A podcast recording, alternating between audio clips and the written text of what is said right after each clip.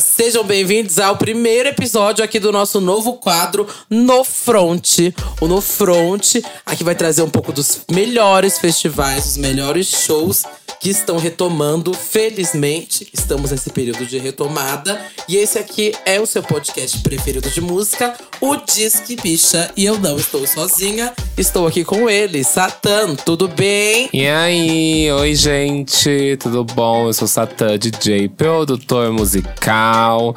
Eu espero muito que vocês gostem desse novo formato aqui que a gente bolou, em que nós vamos aos eventos, né? Nós vamos aos festivais e a gente dá todo um feedback de como foi.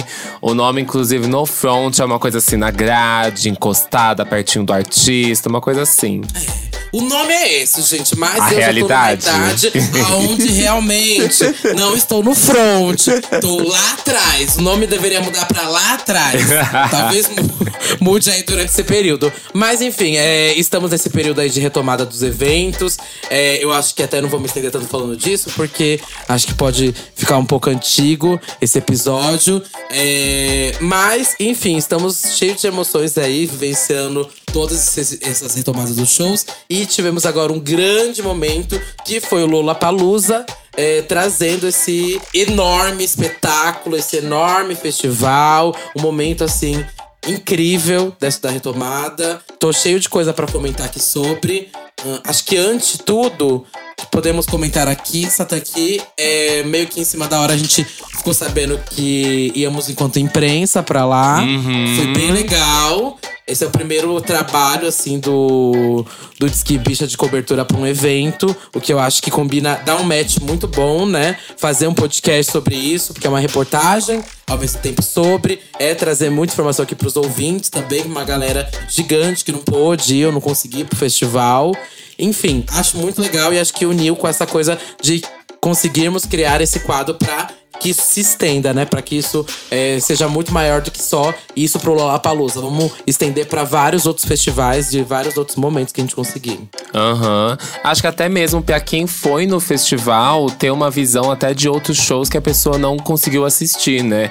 Por exemplo, esse mesmo evento que a gente foi, ele tinha quatro palcos rolando, fora outros estandes, então era muita coisa. Não dá pra você ver tudo, né? Mas é sempre bom saber tudo que aconteceu, que rolou. E claro que você deve estar pensando, ai, será que eles vão naquele. vão cobrir tal outro evento, ou aquele outro ali, ou aquele ali? Bom, a gente quer, tá? Então, se você quer, comente aqui qual festival você quer que, é, que a gente cubra. Já marca o perfil do festival também pra ajudar a gente. A gente já faz esse match entre o podcast, que aqui vou reforçar sempre, que é o podcast de música mais escutado do Spotify. Então, acho que vai ser bem legal a gente conseguir fazer essa cobertura de outros festivais, de outros eventos. Se você quer, fale, marque, compartilha.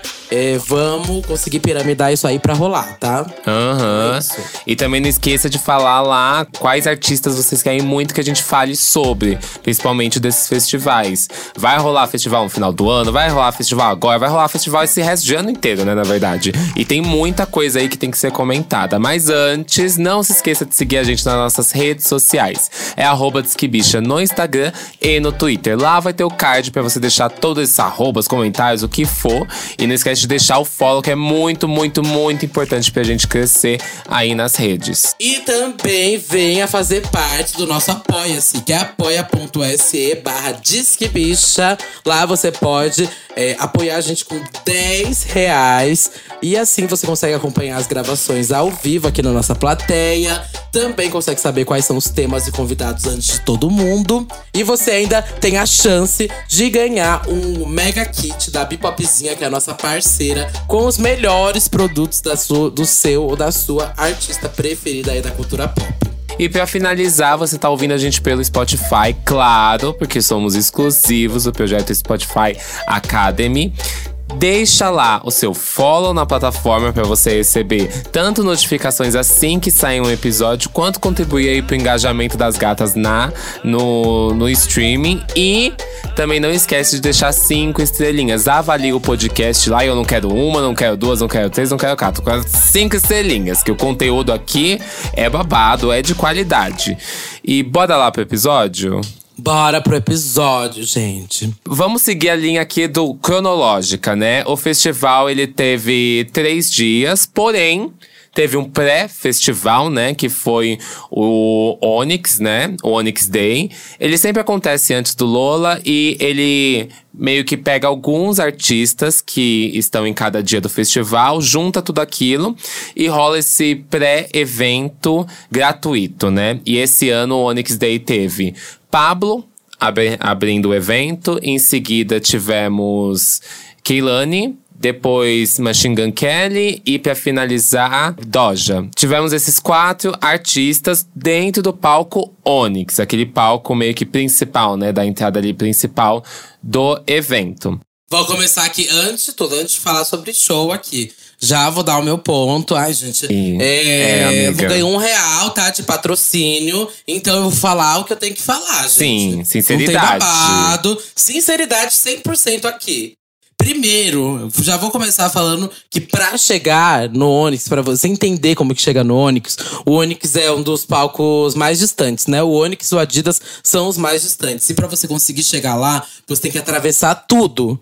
E para atravessar tudo, você no dia do Onyx Day, você não pode passar pelos outros palcos, pelas outras ativações. Então eles fazem um percurso dando a volta.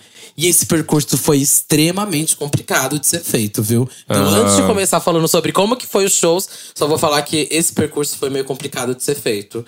E quem tava lá sabe. Tu pegou então outro portão, né? Porque eles abriram alguns portões. E você pegou mais distante. Eu vim do trem. É que você, você não veio de trem. Não, é, eu fui do eu... outro portão, que é o portão 7 e o portão 8, não. que ele era um pouco mais próximo, mas tiveram. Não, mas isso. assim, 80 por. Mas acho que a maioria das pessoas foi realmente de trem. Foi pelo lugar que eu uhum. fui. E que foi muito complicado, assim. Tipo, muitas pessoas me falando que estavam há horas e horas na fila. Depois ficava horas para conseguir chegar lá. Enfim, foi meio complicado mesmo essa organização. Sim. E esse sistema do primeiro dia no Onyx Day. Muito, muito complicado. É, eu já quero puxar então essa, essa pré-parte do festival, né? Porque a desorganização começou um pouco daí desse dia. Porque eles não tinham realmente um. algo meio que. É, organizando as filas. Então tava uma bagunça, aquelas filas de lá de fora. Tinha gente furando fila, assim, a torta e a direita e gente esperando na fila. Então, muita gente furou, muita gente furou. e ao mesmo tempo que tinha gente esperando a fila passar, sabe? T teve uma grande desorganização nesse dia. E a partir daí, eu acho que talvez eles não estavam esperando o total de gente que ia, não sei. Mas quando a gente entra lá, foram filas e filas para tudo. Fila demais uhum. para comprar o para comprar o cartãozinho para depois você comprar uma bebida. Nossa, eu te juro que E eu... tinha uma taxa ainda desse cartão no dia também. Aham, uhum, eu te juro, gente, eu passei o show inteiro é. da Keilani e metade do show do Machine Gun Kelly para pegar um drink. Foi é, babado. esse foi o único show que eu e o Satã a gente assistiu junto, né? Esse dia, na verdade, assistiu o, o que tinha junto. É, inclusive, eu, eu, cheguei atrasado, né? Eu encontrei uhum. o Samir Duarte lá do Wanda no caminho. A gente se encontrou no trem. Aí a gente foi junto. Ainda bem que eu fui junto dele, porque a gente tava conseguindo se guiar e tudo mais. Porque pra ir sozinho tava realmente meio complicado ali. Mas ainda bem que eu fui junto com o Samir e consegui encontrar o Satã lá dentro. Mas eu lembro bem disso. Do Machine Gun Kelly, a gente passou metade do show pra tentar conseguir pegar aquela bebida. Muitas pessoas ali ainda nem conseguiram a pegar a bebida. Mas também, eu, eu vou falar falar esses pontos aqui do Onyx Day, uhum. mas ao mesmo tempo dar o ponto. Se você, igual eu, sabia que é nos três dias do, do Lola, não vá ao Onyx. Essa é a minha dica. Não, não vá ao Onyx antes de comentar os shows aqui, porque os shows depois eu também vou rever esses shows. Mas o, minha dica é não vá ao Onyx mesmo, sabe? Eu queria ter ido ao Onyx para conseguir ver o da Kelani. E aí, se eu visse o da Kelani no Onyx, eu não ia precisar ver o dela no domingo, sabe? Uhum. Só que eu não consegui chegar a tempo do palco da Kelani por causa exatamente desse processo de filas, filas e filas antes do coisinho. Então eu cheguei depois, quando acabou o show da Kelani. Aí acabou totalmente com o meu cronograma, enfim. É, mas assim, a minha dica é realmente não vá ao Onyx se você vai no Lola. A experiência é completamente completamente diferente. Sim. Aqui a gente vai conversar com essas críticas, mas que várias delas não se sucedem depois aos três dias do festival. Aham. É porque literalmente ele é um evento de graça, né? Ele é um evento de graça, ele não é Aham. pago. E a partir dali eles fazem diversos convites a muitas pessoas. Tanto a pessoas que é, eu- tinham diversos sorteios de convites em sites, em rádios, em tudo, muita distribuição. Mas também tinha, eu acho que no site oficial lá do Onyx, né? Tinha um site só pra isso. Vários influencers, muita coisa. Muita gente ganhou, muita, muita, muita gente. Então, é, ele literalmente ele não é o festival, sabe? Ele é meio que uma vitrine para o festival. Uma coisa mais ou menos assim. Mas enfim, eu acho que aqui eu não tenho muito o que dizer. é, em relação a isso e aos shows também. Porque a gente vai acabar comentando muito sobre esses shows agora, né? Nos outros dias. Além de que eu queria só pontuar aqui o show da Pablo. Que ele teve convidados diferentes, né? No show da Pablo, do Onyx Day, ela levou o Camilho, pra eles cantarem frequentemente. E foi um, foi um show diferente, né, da Pablo. Inclusive por isso. E ela também levou a Urias pra cantar Ouro. Foi também um momento icônico, maravilhoso. E ali a gente já teve o gostinho da nova música dela, porque ela soltou, né, o trecho de Follow Me, cantou metade aí da música nova dela com a Rina Sawayama. Chique. Bom, nesse dia eu só consegui ver o do Machine Gun Kelly, é, que eu achei um, um show um pouco. Não é tão a minha vibe. É, e eu não consegui assistir tanta coisa. O que eu não tava achando muito minha vibe foi o que eu consegui ver. O resto eu não consegui ver porque eu tava também ali na fila. Mas aí no final acabou que foi o dia que eu fui especialmente praticamente para a Doja Cat. E que foi uma ótima e maravilhosa ali. Nem surpresa, porque eu sei que ela é uma grande performer. Mas ali, depois que eu achei aquele show, eu falei, menina, aqui eu entendi e sei, confirmo que Doja Cat foi e é a melhor, maior artista de 2021, sabe? É o grande nome de 2021 e isso é inquestionável. E ali eu já tive percepções que vão se confirmar até no dia seguinte. Porque a própria Doja, ela falou que esse show dela da sexta-feira, é, da quinta-feira, ela achou que não tinha sido tão bom e tudo mais, mas eu saí numa, num gás, assim, tão grande, de falar: caramba, que show incrível, que show foda. Valeu até aquele meu perrengue por ver aquele show da Doja. E, e digo mais, digo mais que eu acho que assim, ela entregou um show que vo- você até me falou isso, né? Você não descansa um minuto, você Sim. não pausa um minuto, porque Sim. é um show de hit, hit, hit. E até ela você fica se perguntando que momento ela parou pra tomar água, sabe? E você vê um show desse nível pra uma artista tão nova aí na cena, parecia um show de um artista tipo nível nível A, assim, sabe? A-list. Era um artista A-list fazendo um show ali. Me arrepiei re- total e fico imaginando aonde essa menina vai estar daqui cinco anos e o nível que ela vai estar fazendo daqui cinco anos, sabe? Pois é, ele é um show com uma estrutura muito bem montada e a gente praticamente viu esse mesmo show duas vezes, né? Só que ele tem diferenças. Eu acho que a gente, quando a gente for realmente pro, pro segundo show que a gente viu dela, a gente fala sobre isso. Mas eu acho que sobre o Onyx Day é meio que isso, não tem muito o que dizer. Se você realmente for uma pessoa jovem, com a juventude de dia e quiser aproveitar quatro dias de festival, a bala, mulher, não vou falar pra você não ir, não. Mas guarda suas energias e gasta nos três dias que vai valer muito mais a pena. E deixa esse, esse dia do Onyx aí pra vitrine pra quem vai acabar não indo em um dia ou outro e vai acabar vendo o artista. Ou vai acabar não indo realmente nos outros dias do festival. Uhum, assina embaixo, amiga. Então vamos agora oficialmente para o Lula, né? Já começando dando umas impressões. Aqui também já senti que foi um pouco mais organizado até no transporte pra ir. Eu fui todos os dias de transporte público, fui e voltei. Então, pra chegar foi tranquilo, aquele mesmo caminho que a- guiado. É, meu único problema ali no geral era na, na entrada. Eu acho que ela ficou um caminho bem maior pra chegar até o evento, porque eles deram uma mudada ali na logística. Isso vai afetar até a hora da saída, né? Depois eu vou dar, abro um grande tópico para dessa para a hora da saída. E essa hora da saída realmente foi meio complicada. E outra coisa que eu já vou deixar de feedback antes de falar sobre os shows foi na entrada. A revista eu achei um pouco fraca. Isso depois várias pessoas eu vou ver falando mesmo também. É, mas. ah, Aí também antes de ver shows e tudo mais. É, mas aqui já tive uma outra percepção sobre a coisa da carregar pulseira e de conseguir comprar coisas. Logo Sim. ali no começo, quando eu cheguei. Foi a primeira coisa que eu falei, eu vou fazer. Vou carregar minha pulseira. E na hora eu já achei algumas pessoas que estavam lá com o símbolozinho do dinheiro, sem fila nenhuma, e já fui de cara carregar. E foi super rápido sem estresse BO nenhum. Já fui no mesmo tempo também pegar uma bebida e passei pouquíssimo tempo na fila. Aham. Tinha até aqueles postos autocarregáveis, né? Eu fui, eu fui a maioria das vezes lá. A minha única, meu único ponto é que grande parte das pulseiras você poderia carregar antes do festival online. Eu acho que eles deveriam ter deixado essa recarga para as pessoas fazer realmente online de casa e chegar lá eh, não, não bloquear isso, porque isso facilitaria muito esse consumo do caixa, porque muita gente Nossa, foi, demais. foi com esse pés que a pessoa, tipo, carregava antes do festival, aí chegava um dia do festival, consumia e, tipo, não tinha mais como carregar online. E, pô, você evita fila. Você evita muita fila com isso. Porque a pessoa não vai pegar fila nenhuma, só vai no caixa retirar. E eu acho que o grande ponto, assim, o, o, o ponto ruim desse dia do festival foi a chuva, né? Que aconteceu aquela grande sim. tempestade Ah, lá. esse é o nosso início, então. Agora você me tirou lembranças da minha cabeça. esse, na verdade, é o nosso início. Sim. E aí, esse dia do festival. Tanto que eu atrasei, por causa da- do negócio que tava rolando. Eu só consegui. Eu ia pra ver Pablo, né? Tentei chegar na Pablo, cheguei só na Marina, porque tinha acabado até o sistema no, na área de imprensa e eu não conseguia entrar. Tinha que esperar voltar o sistema. E o meu ponto daqui é assim. Eles não tinham uma estrutura pra dias de chuva, sabe?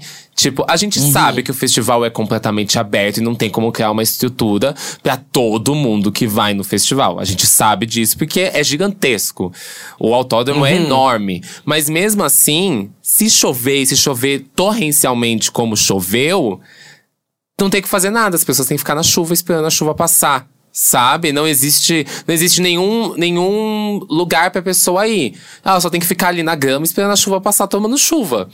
É, e assim, tudo bem que você vai pro festival sabendo que isso pode ocorrer, mas seria muito legal se eles conseguissem uma possibilidade de alguma coisa no próximo festival pensar nisso. Porque março chove, gente. A gente sabe que março chove. Em outras datas, realocar as datas. sabe? Também. Ou ter uma estrutura em que a pessoa possa se abrigar durante uma chuva, principalmente como foi essa, que foi uma chuva muito forte nesse dia. Foi uma chuva muito É, forte. essa, esse foi o primeiro dia, eu fui pra fazer o trabalho pra uma marca, né? Específica. E é, eu cheguei bem no horário pra fazer a ativação com a marca. E assim, a chuva foi tão grande gente, que derrubou a estrutura, derrubou a estrutura do stand que eu fui fazer a ação, sabe? Derrubou tudo do stand, tudo, tudo, tudo. Eles tiveram que esvaziar o, stand, tirar a água de lá, tirar tudo que tava lá. Enfim, foi uma chuva muito pesada mesmo. Que até parou, assim, os horários do evento. Atrasou, né, os shows. Uhum. exatamente. Atrasou. Então, eu cheguei exatamente no horário da chuva. Eu também acabei perdendo o da Pablo e perdi o da Marina, gente. Foi os dois shows aí do primeiro dia que eu perdi. Também você perdeu os mesmos também, né? Também. Eu queria ter chegado um pouco mais cedo pra ver Matuê, mas eu fiquei pensando, se eu chegar muito cedo, eu vou me cansar. E felizmente, eu não cheguei cedo e não peguei a chuva. Mas eu fiquei pensando, no sábado eu vou querer ir muito cedo, então eu não vou me desgastar muito cedo na sexta-feira. Primeiro, eu quero começar pelo da Marina. Gente, um show sensacional da Marina. Um vozeirão. Eu só, assim, eu tenho um grande ponto do palco Onyx. Eu acho que a estrutura dos outros palcos, do Budweiser e do, e do palco Doritos, eram melhores as estruturas. E Não, jamais. não, não. É, vou explicar o porquê. O palco Onyx, ele é enorme. E tem, ele tem telões enormes. Só que o palco do, do Doritos e o palco da Budweiser, o tempo todo tinha fogos, efeitos, babá, que não tinha no palco Ah, Onyx. tá. É por isso que eu tô Ah, tá, falando. não entendi. estou falando de tamanho. O tamanho, o Aham. Onyx é gigantesco. Mas. Não, sim. Eu senti é que eu isso. acho a acústica do Onix a melhor que tem. Sim. E a melhor visão que tem pra ter de um show Aham, também. total. É o meu palco preferido. Mas eu senti falta disso em alguns shows que rolaram lá, entendeu? No da Marina eu senti um pouquinho de falta disso em algum momento, sabe? Mas enfim, a Marina sustentou super o show. Eu só senti que talvez ela estivesse há muito tempo sem fazer show. Então ela hum. parecia um pouco é, perdida no palco, o tempo todo só é, falando com a câmera. Ela não virava muito uhum. pro público, então ela tava, tipo, o tempo todo interagindo só com a câmera, que, as câmeras que passavam em volta dela, sabe? Aí eu não sei se é, esse tempo todo sem fazer show e etc., talvez tenha sido os primeiros contatos aí nesse Lola dela de volta fazendo show, sabe? Mas assim, uhum. foi sensacional. E o ponto alto foi quando ela começou a cantar as músicas antigas. Quando ela começou a cantar How to Be a Heartbreaker, Prima Donna, nossa, o pessoal foi assim, a loucura. Gritava e gritava e gritava. Foi sensacional. Uhum. E ela puxou um lindo fora Bolsonaro. Na sexta-feira teve esse grande momento aí que abre para as discussões dos próximos dias, inclusive, que foi ali o começo da Pablo, né? Que foi um show que a gente não viu, não conseguiu ver, mas, obviamente, vimos todas as imagens e vídeos do que aconteceu. Que foi a Pablo pegando uma toalha ali da Shopee, né? Do Lula. é, e aí, ali ela se manifesta com a, com a toalha do Lula. E depois a Marina ainda solta um fuck Putin e fuck Bolsonaro, né? Uhum. E também desencadeia todo esse movimento aí dentro do festival. E daqui a pouco a gente vai puxar até essas discussões que aconteceram nos dias seguintes.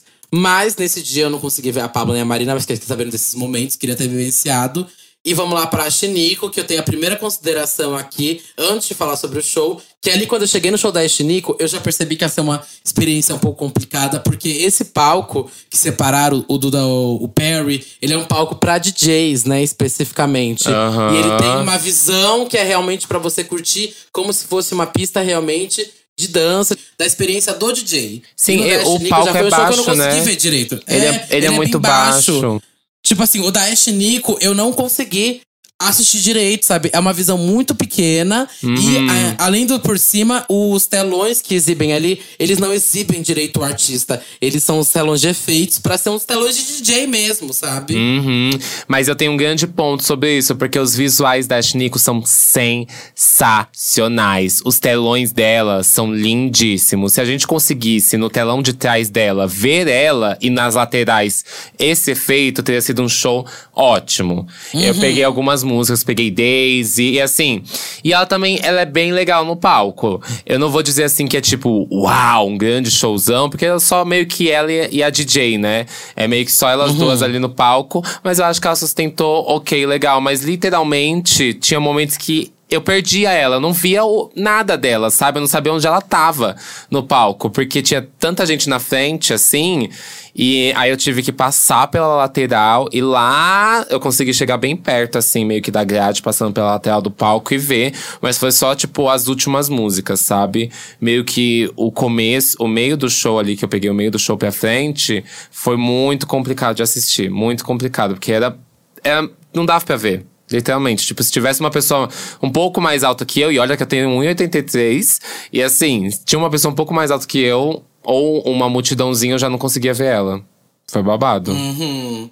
É, foi complicado para mim também o dela. É, é, eu acho que, eu não sei, teria que ter uma nova estrutura ali de telão, mas o mais fácil, na verdade, seria realocar esses artistas, artistas de show mesmo, é, que eu falo assim, que você tem que ver ali eu acho que não deveria acontecer nessa, nessa estrutura de palco. Também. Essa é a minha opinião. Mas o show da Chinico foi muito bom, bem legal. Tava numa expectativa bem alta. Eu achei que ela entregou um show bem, bem animado ali.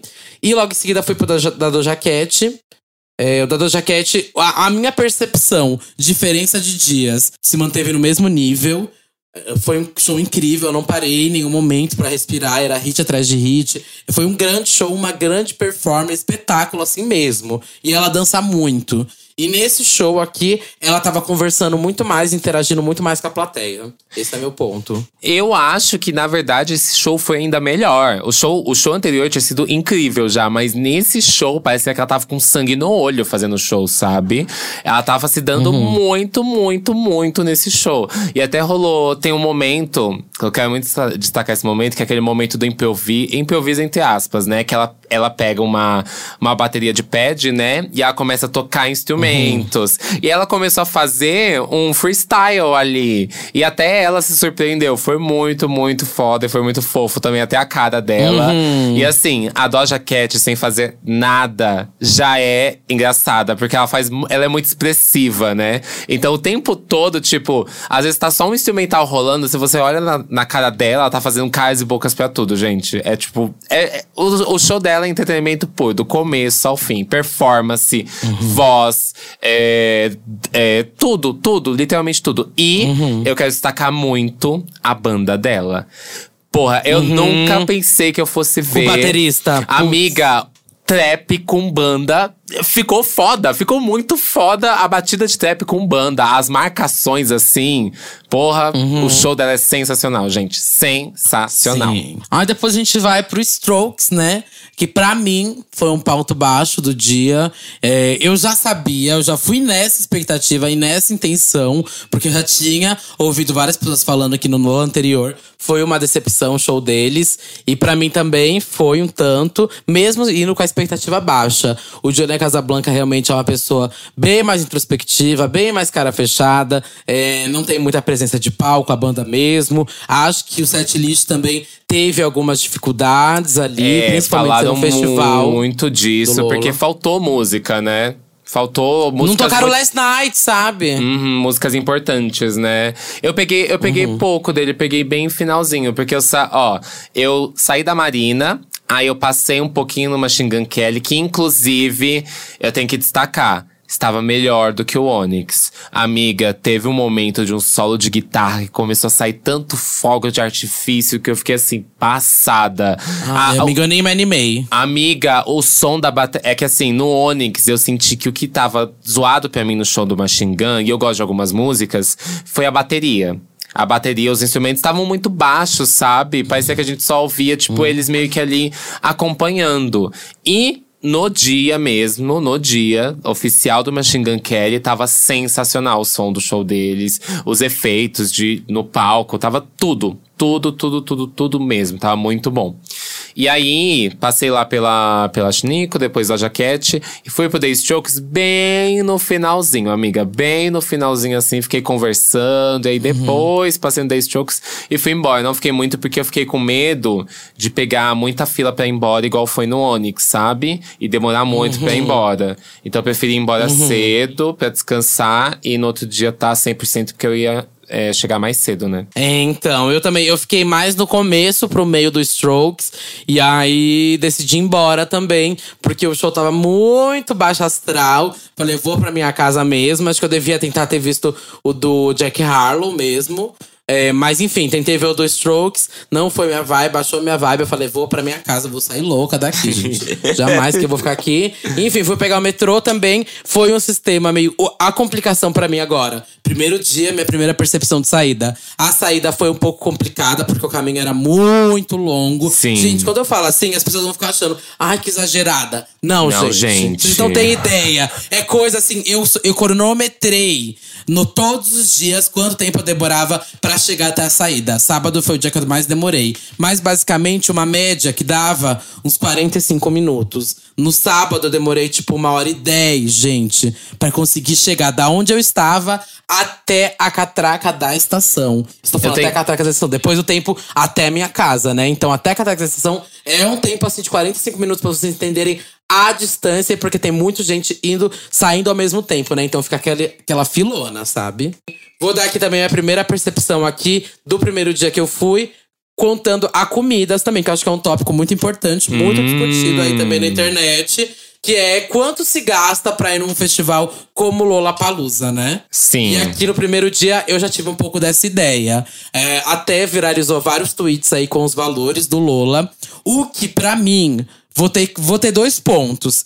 Claro que eu acho caro. Acho caro, gente. Isso é indiscutível. Isso não, isso é um valor alto, sim. É um festival de nível alto, sim, de valor alto, sim. Mas também, ao comparar com baladas daqui de São Paulo, são praticamente os mesmos valores, viu? Sim. Inclusive, beber um gin no Lollapalooza era 30 reais. Beber um gin em, sei lá, metade das boates de São Paulo, sendo a marca que foi a patrocinadora lá, é bem mais caro. Sai tipo Aham. 15 reais mais caro, dependendo do lugar que você vai aqui em São Paulo, viu? Sim. Isso é só. E era um gin bem feito e tudo mais, enfim. Essa é a minha visão. E da comida, tinham muitas opções pra comer. Algumas opções eram furadas de algumas marcas. Ah, bom, eu não tenho como não citar, né? Mas tinha uma grande marca patrocinadora de fast food, onde é, o, as filas eram gigantescas. Por causa, do, acho que, do enorme hype do nome. E aí, um amigo meu decidiu ir. Ele ficou, tipo, sei lá, o quádruplo do tempo do que eu fiquei na fila pra conseguir pegar. Eu fui naquele Chef Stables que teve esse ano. Chef teve várias opções.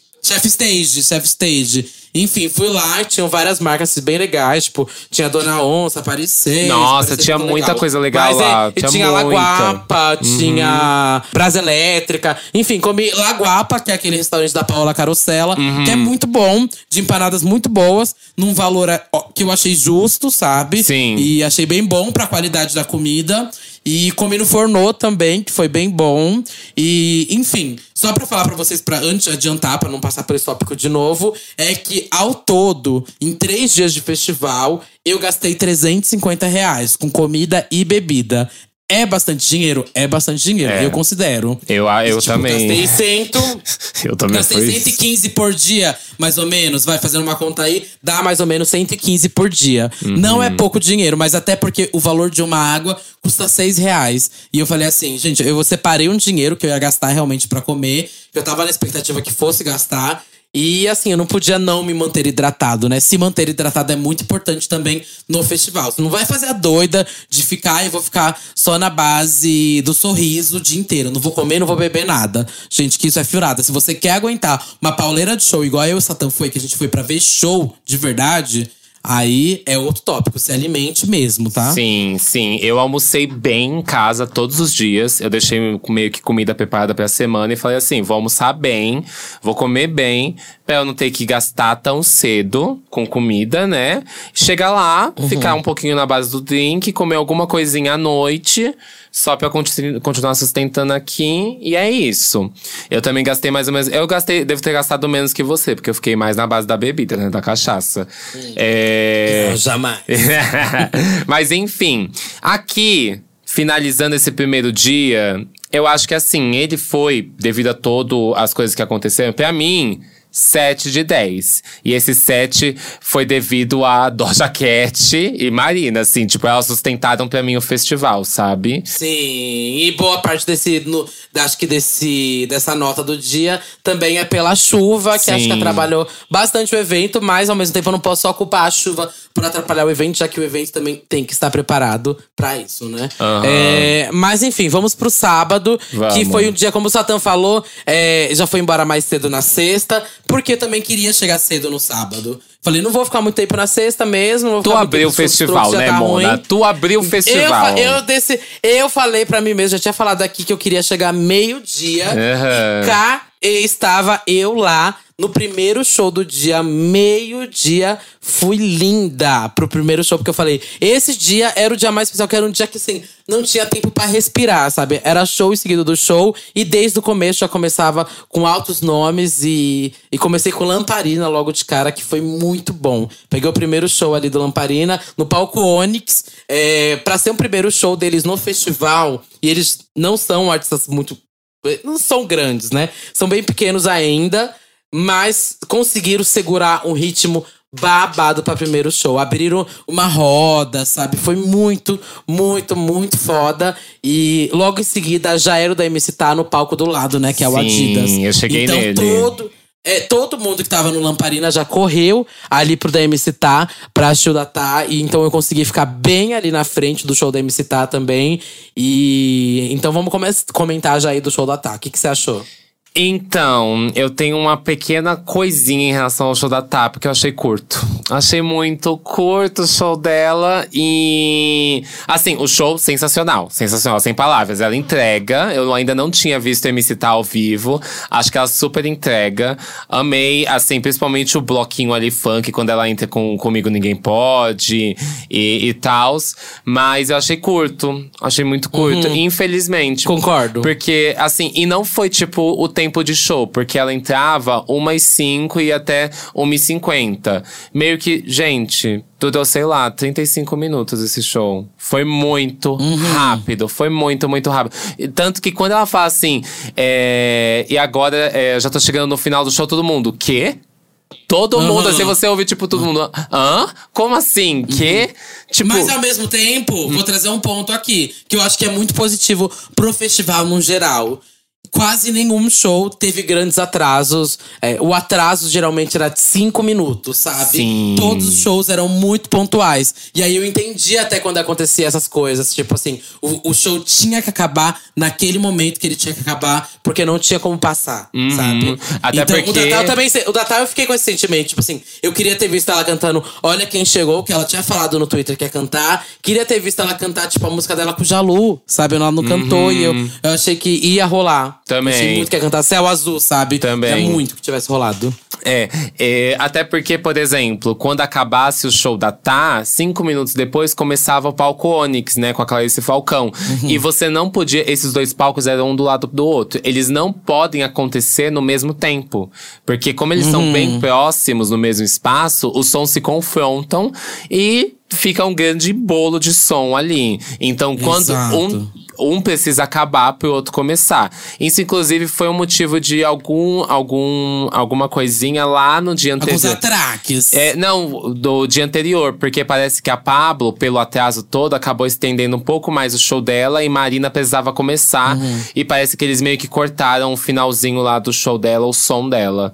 Parece que rolou O alguma coisa. que eu vi no dia do. Na verdade, no último dia foi o da Kelani com o do, Marti, do Martin Garrix. O do Martin Garrix atrasou 10 minutos. E aí a banda da Kelani já tava toda no palco, só esperando. Eu tava esperando o da Kelani começar. E a banda dela ficava ameaçando toda hora com a bateria. Vamos começar. Esse show não acaba nunca, sabe? Do Martin, do Martin Garrix. Então, isso atrapalha. Se um outro show Sim. atrasa, atrapalha muito o outro que dá do lado, tá do lado. Enfim. E foi bem nesse zigue-zague, né? Que eu tava no dia do, do, prime- do sábado. Que eu comecei no Lamparina. Fui pra me citar no outro palco. Aí depois voltei pro palco que tava do Lamparina, sabe? Que era o da Clarice Falcão. Ah, você viu Clarice? Então, eu fui direto pro Silva. vou di- Eu fui direto pro Silva. não, eu fui ver o da Clarice. Mas enfim, o da Tal também achei o show bem legal. Era um público que tava todo mundo cantando ali. Tava um coro Tava entregue, grande. amiga. Entregue. O pessoal Tava. tava, cantando tudo.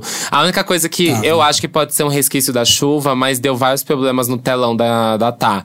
Várias vezes tava Foi. travando o telão. Tava com delay. Aham, muito delay no começo do show. Só no finalzinho, assim, do show que arrumou. Mas quando eu cheguei, eu cheguei, ela já tinha começado. Tava a imagem da, Uhum. da Tá parada, assim. Estática no telão, sabe? Não, não mudava. Deu uns problemas. Uhum. Pode ser por causa da chuva do dia anterior mesmo, né? Mas É, enfim. Eu queria ter visto o Terno Rei, que foi nesse mesmo horário. Eu não consegui assistir. Falei várias vezes deles, falei até lá no Santíssima sobre eles, tirar a peruca. Mas enfim, vou, já quero ver alguns vídeos, porque houve vários comentários muito positivos sobre o show do Terno Rei. Mas enfim, foi pro da Clarice logo em seguida. O da Clarice, pra mim, foi o ponto baixo do dia. É, Eu entendo e conheço o trabalho da Clarice, gente. Inclusive, fui eu que subi algumas músicas da Clarice no YouTube, já contei essa história aqui. Ela até sabe dessa história.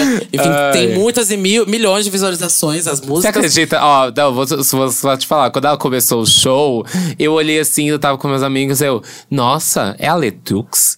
Porque eu- a forma como ela tava cantando o começo, falando, sabe? Eu, nossa, parece a Letux. Aí, eu pensei, é Não, Clarice. É que, tem- é que Aí o eu, último, ah. disco, da- o último disco dela tem bem essa pegada assim do techno, sabe? Aham. E eu sabia já esse formato, é óbvio que eu já escutei esse disco, mas em vários momentos é, ela parecia um pouco perdida no palco. é, e eu- entendo a emoção dela, dali do tamanho do público, porque realmente todo mundo que tava na Tá foi pra lá, quem tava chegando foi pra esse palco, tava um público bem grande. Mas eu acho que ela não conseguiu segurar tão bem, sabe? Em vários momentos. Eu acho que a peteca caiu. Ai. Enfim. Esse para mim foi um, um, um, certo problema no dia do show aí da, do show da Clarice. Para mim foi o ponto baixo do dia dos shows que eu assisti, né? É, e logo em seguida, aí como eu assisti também o da Clarice, eu tinha ido para três shows, aí eu falei, putz, vou parar para comer. Ah, então eu fui até lá o Chef's Stage e por isso eu passei no palco da Budweiser e vi um pedaço do show do Silva. Eu e vi. E vi. E vi também um pedaço do show da Jupe, porque eu tava saindo do Onyx da Clarice, esperei até acabar o da Clarice. Aí acabou o da Clarice, Começou, voltou né? no palco onde tava tá, é, da Jupe. Então eu consegui ver um pouco da Jupe e um pouco do Silva nesse dia. Eu vi bastante do Silva, inclusive um gostoso. Valha-me Nossa Senhora, que homem bonito. Que homem bonito. Mas assim. Eu conheço acho que duas músicas do Silva. E eu conhecia os covers que ele tava fazendo. É, mas assim, uhum. e eu acho que não é minha vibe o show dele. Ele não é realmente minha vibe. Eu assisti assim meio que quase o show inteiro. Assisti uns 40 minutos ali de show com os meus amigos, que eu tinha um amigo que era bem fã do Silva, cantou tudo. É, uhum. Mas eu não, não me senti muito cativado, assim, musicalmente, sabe? Acho que não é realmente minha uhum. vibe. Mas a banda dele é tudo. Os batuques, tudo que tava uhum. rolando. Tava muito, muito bom o som dele. A voz dele também lindíssima. Só realmente. E, é aquela coisa que a gente falou até no episódio pré-Lola, né? Que você tem que se propor também a ouvir no, outros artistas que você nunca viu ou conheceu pessoalmente, né? E eu tava meio que uhum. nessa coisa. Enquanto não tá rolando um artista que eu já conheço, que eu quero muito ver, eu vou lá xeretar nos outros pra ver se eu gosto, se eu curto. Infelizmente. Exato. Não foi pra mim. O da Jupe que eu vi, o, a, o tanto que eu vi, que eu vi bem pouco até, mas consegui ver algumas coisas. É, foi bem legal, porque a Jupe, ela tava nitidamente muito emocionada. A gente tá fazendo show naquele festival, com aquele tanto de público. Então foi muito bonito. Ela tava belíssima também, falta produção. Tava bem legal. E depois, quando eu passei pro Silva, eu sou uma pessoa que já fui muitos e muitos shows do Silvas. Acho que eu já fui uns sete shows assim do Silva, pra, é, por aí. Eu acho que esse show não tava no nível do show do Silva que eu gosto de assistir, ou no formato que eu gosto também de assistir. É, então, eu não sei se é porque eu também estava com altas expectativas. O Silva já era pra ter feito o show no Lola algumas várias vezes, né? algumas várias tentativas. E aí eu não sei, eu acho que eu que tava numa expectativa alta demais pro show do Silva. Mas enfim, o, peda o tanto que eu vi, eu achei que tava um pouco morno. Uhum. eu, senti, eu tive essa sensação é, também de que parece também? que ele não subia, sabe? Ele, você esperava uhum. que tivesse uma subida naquele show. Pra mim, o um ponto alto, que foi quando eu, quase que eu tava saindo assim, foi quando ele cantou a música dele com a Anitta. Pra mim, esse foi o grande ponto alto, assim, do show, sabe? Ai, não, pra mim não, mas tudo bem. Mas é, perto do show, perto do show inteiro, que foi muito morno, esse foi o momento que todo mundo sabia cantar a música. Então, uhum. pra mim, esse é do ponto alto alto, uhum. sabe? Fora isso, uhum. eu senti que o show ele não subia. Ele não tinha muitos altos uhum. e baixos, ele era muito reto.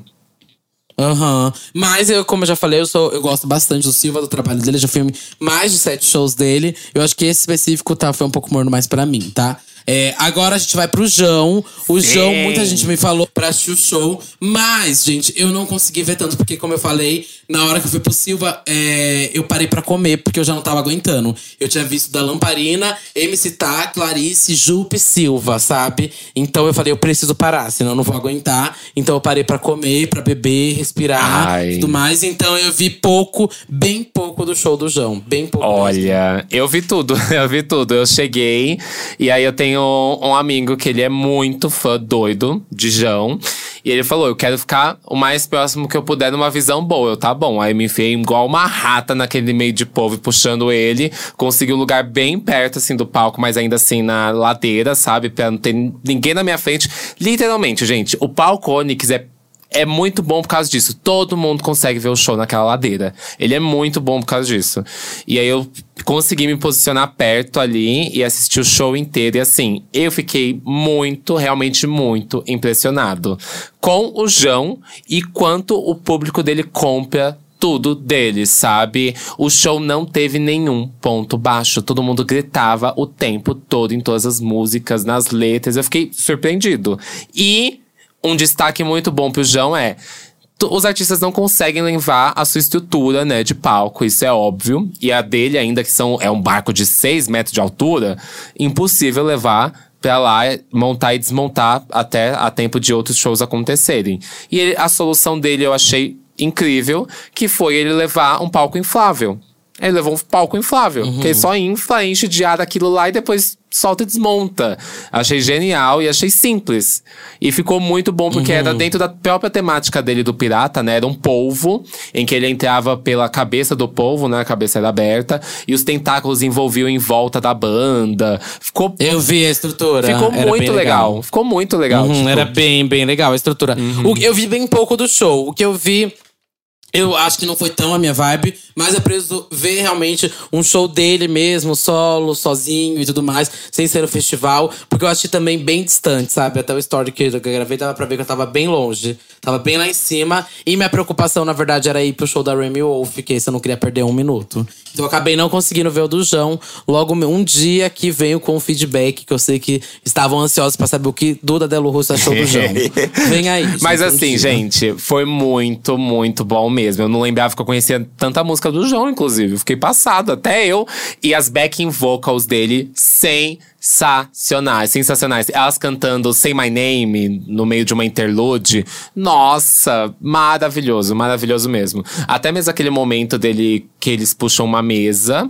E aí toda a galera da, da banda, assim, os trompetes e as backing vocals, elas sentam em volta da mesa. Ele canta em cima da mesa, assim. Achei tudo. Achei, eu fiquei realmente surpreendido. Eu não esperava, assim, estar gostando tanto, assim, do show do João. E eu gostei bastante. Gostei bastante mesmo. Agora eu quero ver o outro show, que é o show do barco, né? Que tem todos os efeitos, babado, caralho a quatro. Olha, nesse dia eu fui. Eu te- terminei de comer e fui direto pra Remy Wolf. Que eu, te, eu, não, eu não conhecia ela até quando a gente gravou o episódio de expectativas do Lola. Eu conhecia, assim, no dia seguinte a gente gravou o episódio daquele de expectativa, porque eu fui gravar o podcast da Tracklist. E lá um menino me falou. Acho que foi o Gitintel que. Eu não, acho que foi o Gitintel ou um dos meninos do podcast lá da Tracklist que falou: você precisa escutar o Remy Wolf, porque eu sei que eu conheço seu gosto musical e eu sei que você vai amar. A pessoa falou isso, aí eu falei, eita, senti uma responsabilidade. Fui escutar e eu fiquei completamente obcecado. O Rafael, meu amigo também, Rafael Veronese, um beijo, eh, me mostrou e falou também a mesma coisa. Eu conheço seu gosto musical, você vai gostar. Quando deu play, eu escutei no pré, assim, num dia que a gente se reuniu pra saber o que a gente ia escutar, do, que a gente ia ver no Lola. Eu me apaixonei, gente. Me apaixonei completamente e fiquei escutando ela todos os dias, até o dia do festival. Então eu tava com, com a- as músicas assim na ponta da língua e ao mesmo tempo eu não sabia o que esperar dela, porque eu só conhecia as músicas, nem clipe eu parava pra assistir. Eu só eu colocava a playlist pra tocar. E aí, quando eu fui ver o show dela, menina, foi uma coisa absurda. Foi muito, muito, muito bom. Foi extremamente acima das minhas expectativas e eu consegui puxar uma galera, que eram meus amigos que estavam comigo, pra ir nesse show também. Porque, enfim, o que tinha no mesmo horário não batia com nada que eles queriam. Então eu falei, ah, gente, me acompanha que eu quero ir na Remy Wolf. Aí todo mundo foi comigo e todo mundo saiu, assim, com comentários muito positivos. Tipo, num top 3 de melhores shows, assim, ela foi praticamente o, o show, o melhor show, assim, sabe? Pra eles, pra todos. E foi muito, muito bom. Se você não conhece o trabalho da Remy Wolf, indico aqui pra ir lá conhecer, escutar. E ela segura um show no Gogó, viu? É muito bom esse show. Passada. Ai, minha surpresa. Minha surpresa, gata. Juro pra você. Eu ouvi de É longe, real, porque eu bom. tava. Eu saí do- eu não saí do Palconix, eu fiquei no Jão. Eu falei, eu já tava um pouco cansado ali, porque fez muito sol no sábado. Sábado fez um sol assim, ó, de doer. E aí eu falei, eu vou descansar um pouco, porque à noite ainda tem bastante coisa e a gente quer ver a Day to Remember. Então eu peguei, esperei todo mundo sair, fui pra um lugarzinho ali o mais próximo do palco possível e fiquei ali pra ver a Day to Remember. E aí dava pra ouvir o Ah. palco Adidas, né, que é do lado. Dava pra ouvir um Aham. pouquinho. Não, ela, fe ela fez um cover de Crazy, que foi muito bom. Ela também fez o cover de MGMT, de Electric Feel, que foi muito bom. Enfim, eu acho que ela soube. É, é, é uma pessoa que foi pro festival muito preparada. Porque ela foi com músicas que combinavam muito com o festival, que eram a cara de um festival, que segurava a energia um festival. Aí ela foi com covers que também eram a cara do festival, tipo fazer MGMT Crazy, é, foi muito a cara. Todo mundo cantou, assim, demais. E, enfim, pra mim foi um grande destaque do dia, o show da, da Remy. Uhum. Eu fiquei ali, né, esperando o show da Day to Remember. E aí terminou o show da Remy Wolf, começou o show da Day to Remember. E, gente. Eu gostei de tudo. Eu gostei. Eu não conhecia muito. Eu acho que eu conhecia umas duas músicas só de A Day to Remember. E assim, é uma vibe meio Paramore com Bring Me The Horizon. Uma coisa meio assim. É um rock emo. é, com Screamo. E aí, Hum. gente, do nada se abriu uma roda de bate-cabeça. Do nada, no meio, no meio do show. E aí o telão ficava passando o pessoal e. Não, não teve nada assim de tipo, quando você pensa, nossa, roda de bate-cabeça, um monte de gente vai apanhar, vai se machucar, o cara é quatro, mas não teve nada disso, assim, pelo menos que deu pra ver, né? Mas foi muito legal, tipo, só assistir, sabe, as coisas acontecendo. E eles entregaram muito, muito, muito, muito. A banda é foda, o guitarrista é sensacional. Os arranjos, assim, que eles faziam eram muito bons. E aí, tipo, o guitarrista que fazia a voz Screamo, o, o backing Screamo de várias músicas. De repente, ele mudou a voz dele, ele começou a cantar sem ser puxando a garganta, né? E era lindíssima a voz dele. Eu fiquei assim, eu, tu, meio que todo mundo, quando ele tem um momento assim que ele faz isso, todo mundo. Nossa, foi muito bafo. Aí soltaram umas bexigas também lá no meio do público. Assim, eu me surpreendi muito, porque eu só conhecia, tipo assim, muito a distante a Day to Remember. Foi uma banda que eu conheci ali, praticamente, e amei. Amei, amei, amei demais, gente. Amei muito o show deles. Ai, eu não consegui ver esse show. Porque no dia da- que eu saí da Remy, eu tinha que escolher meio que entre pro Emicida ou da Lesha Cara. Aham. E aí, meus amigos queriam ir pro da Lesha Cara. Aí eu já fui direto. é, Continuei, na verdade, ali no da Remy. Falei, não vou sair então pra ir pro Demicida. Vou, ficar, vou continuar aqui. Então eu acabei não saindo dali do, do palco Adidas. Continuei pro da Lesha Cara. E aí você, você foi ver qual depois? Do Emicida ou da Alessia? Pera, pera. É, nenhum dos dois. Ou a WC no The Beat? Pera ah, aí. você foi ver o da WC no Beat? Foi, foi ver o do WC. Eu, eu saí uns 10 minutinhos faltando ali pra acabar o do A Day to Remember pra conseguir pegar WC. E fui pro WC. Pra mim, o WC era um ponto alto.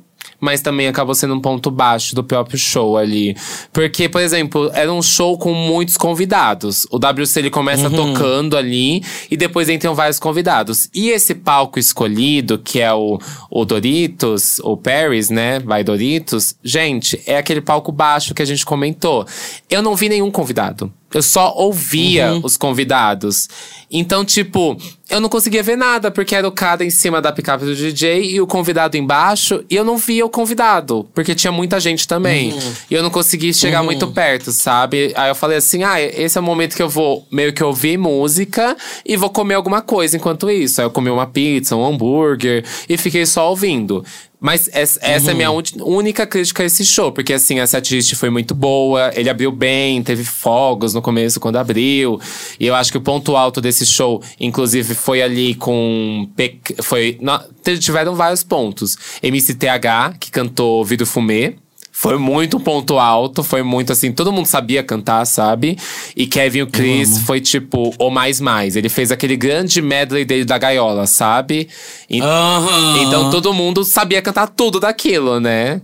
É, então foi um grande ponto alto e Hype Piranhas também foi muito bom. Foi muito bom. Olha, eu fui pro da Leste, então eu gostei dela. Eu acho que eu tava com uma expectativa maior do que foi, na verdade, o show. Mas ela segura muito bem no gogó. Ela é extremamente simpática, bem performática, assim, pro estilo do que ela faz, né? Claro.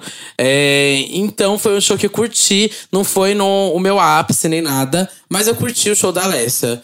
É, mas eu acho que eu deveria ter ido pro do Emicida, me arrependi um pouco. Porque eu acho que eu ia ter curtido muito mais, porque eu gosto muito mais do som do Emicida. Mas matei a curiosidade de saber como que era o show da Alessia Cara, na verdade. Eu saí ali do WC e peguei um. Eu, eu saí um pouquinho antes de terminar, porque eu falei, ah, eu vou encontrar meus amigos ali no meio da Miley Cyrus, né? E já ficar por ali. É, então. É, eu fiz o mesmo. É, eu, saí não do fui pro W- WhatsApp. É, não, não fui, porque eu falei, eu quero ver de uma visão boa Miley Cyrus. Aí eu saí Exato. do WC, tava finalizando o MC, daí tava finalizando lindíssimo, assim, telão lindo. Eu cheguei na parte que ele tava fazendo homenagem pro, pro Taylor, né? E tava lindíssimo, lindíssimo, telão, tudo, tudo, tudo, tudo, tudo, tudo. Assim, perfeito. Eu queria ter visto o show do MC. Eu acho que eu me arrependi um pouquinho de ter ido lá no WC. Mas eu queria destacar aqui o ponto que eu só vi na internet da Alessia atuando. Aquela parte que ela fala em sim, português. foi bem legal. Sensacional, Foi bem amiga. legal. Sensacional. Alô? Aham, foi muito bom isso.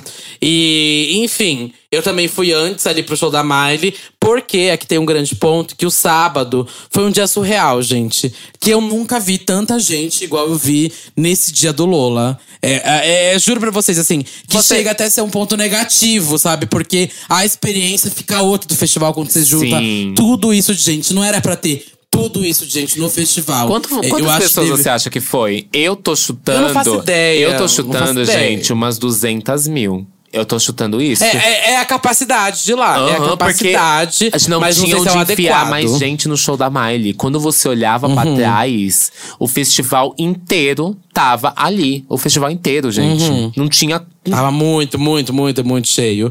É, mas é, é, eu acho que isso até extrapolou por ter- já ter vendido ingresso antes, lá, né, em 2019. Aí depois reabrir as vendas. Enfim, depois marcas, etc. Eu acho que extrapolou o número de pessoas dentro do evento. Então esse é um ponto que até se tornou um pouco negativo, porque Tava impossível ali no sábado, mas a gente chega pra Miley, que conseguiu carregar, com todas essas dificuldades aí da, da- do grande público, ela conseguiu meio que colocar todas essas 200 mil pessoas na mão dela, sabe? Ela dominou o palco de uma forma que eu preciso Você falar esperava? sobre. Você esperava? Ela tem uma presença, assim. Não, amiga, eu não esperava, eu juro Eu pra você. não. Que eu não tava colocando tanta expectativa, porque assim, meus amigos que foram comigo, eles são extremamente fãs. Eles estavam numa expectativa muito alta, mas como eles estavam numa expectativa tão alta, eu falei, eu vou na expectativa bem baixa, porque eu nem sou tão fã assim. Eu gosto da Miley, mas eu não sou tão fã assim. Então, tava bem de boa, mas ela me, ela me pegou na mão e me dopou. Ela falou: você vai curtir esse show sim, você vai gritar, você vai pular e você vai se emocionar sim, porque eu tenho tudo pra trazer pra esse palco. Gente, assim, ela tava muito mal e ela publicou isso nas redes, né, pela morte do, do baterista. E mesmo assim, ela conseguiu levar o show de uma forma que, assim, eu nunca tinha visto Miley pessoalmente. Eu fiquei contagiado, gente. É muito bom. E eu acho que especificamente essa tour, que ela transformou todos os arranjos de todas as músicas em rock, é sensacional toda música tinha uma bateria foda, com uma guitarra foda, com um arranjo foda. Esse, inclusive, eu acho que foi o show, assim, pra mim, que talvez tenha mais atrasado, porque atrasou uns 15 minutinhos ali, uma Foi, coisa é assim. verdade. Aham. É Mas assim, verdade. foi descomunal esse show, gente. Eu gritei, eu chorei. Foi, foi tudo. Foi tudo. Literalmente tudo. Pra mim, pra mim, eu. Eu, esse foi o melhor show do festival pra mim. E, e- Eu ainda tô em dúvida nisso. Eu Hum. vou decidir até o final do episódio, porque eu tô muito em dúvida entre Miley e, e Doja. É porque eu Mas me vou emocionei. É uma coisa, é uma coisa. Angels Like You, eu me emocionei demais quando ela foi fazer a homenagem. Foi uma homenagem muito linda. Muito, muito linda mesmo. Acho que vamos abrir esse tópico. Porque eu abri esse tópico aqui no domingo. Eu ia abrir no dia do domingo pra falar que realmente teve essa, é, essa mudança no line, né? Por causa da. Infelizmente, aconteceu uma perda do baterista do Foo Fighters. O Taylor acabou falecendo. E foi há dois dias antes do show dos. Eles iam encerrar, né, o Lola. Sim. Então, teve essa homenagem aí da Miley e Angels Like You. Foi muito, muito bonito. Também me emocionei, amiga. Foi. É, eu foi assim, chorei. bem sincero, né? Foi muito sincero e foi muito bonito. Sério, gente. Foi, ah, foi absurdo. Foi. É, não só isso. É, eu acho que ela teve ali. Tem três músicas que eu me emocionei muito. Essa. Depois eu me emocionei em The Climb. Não tinha como não se emocionar também. É muito forte, assim, The Climb, sabe? E Seven Things. Eu acho que a, nosta- Sim. a nostalgia dessa música que ela me trouxe, eu me emocionei demais. Quando ela começou, tipo, ela virou e eu falei, ah, eu vou colocar, vou cantar agora uma coisa um pouco mais antiga pra vocês. E começou Seven Things. Aquele pessoal foi abaixo, gente. O, o público, o público gritava demais. Mas o ponto alto do show da Miley É claro! foi ela. Não tinha como. É claro. Quando a Anitta querido. entrou naquele palco, viado, o tanto que eu berrei, o tanto que todo mundo Uhum. berrou.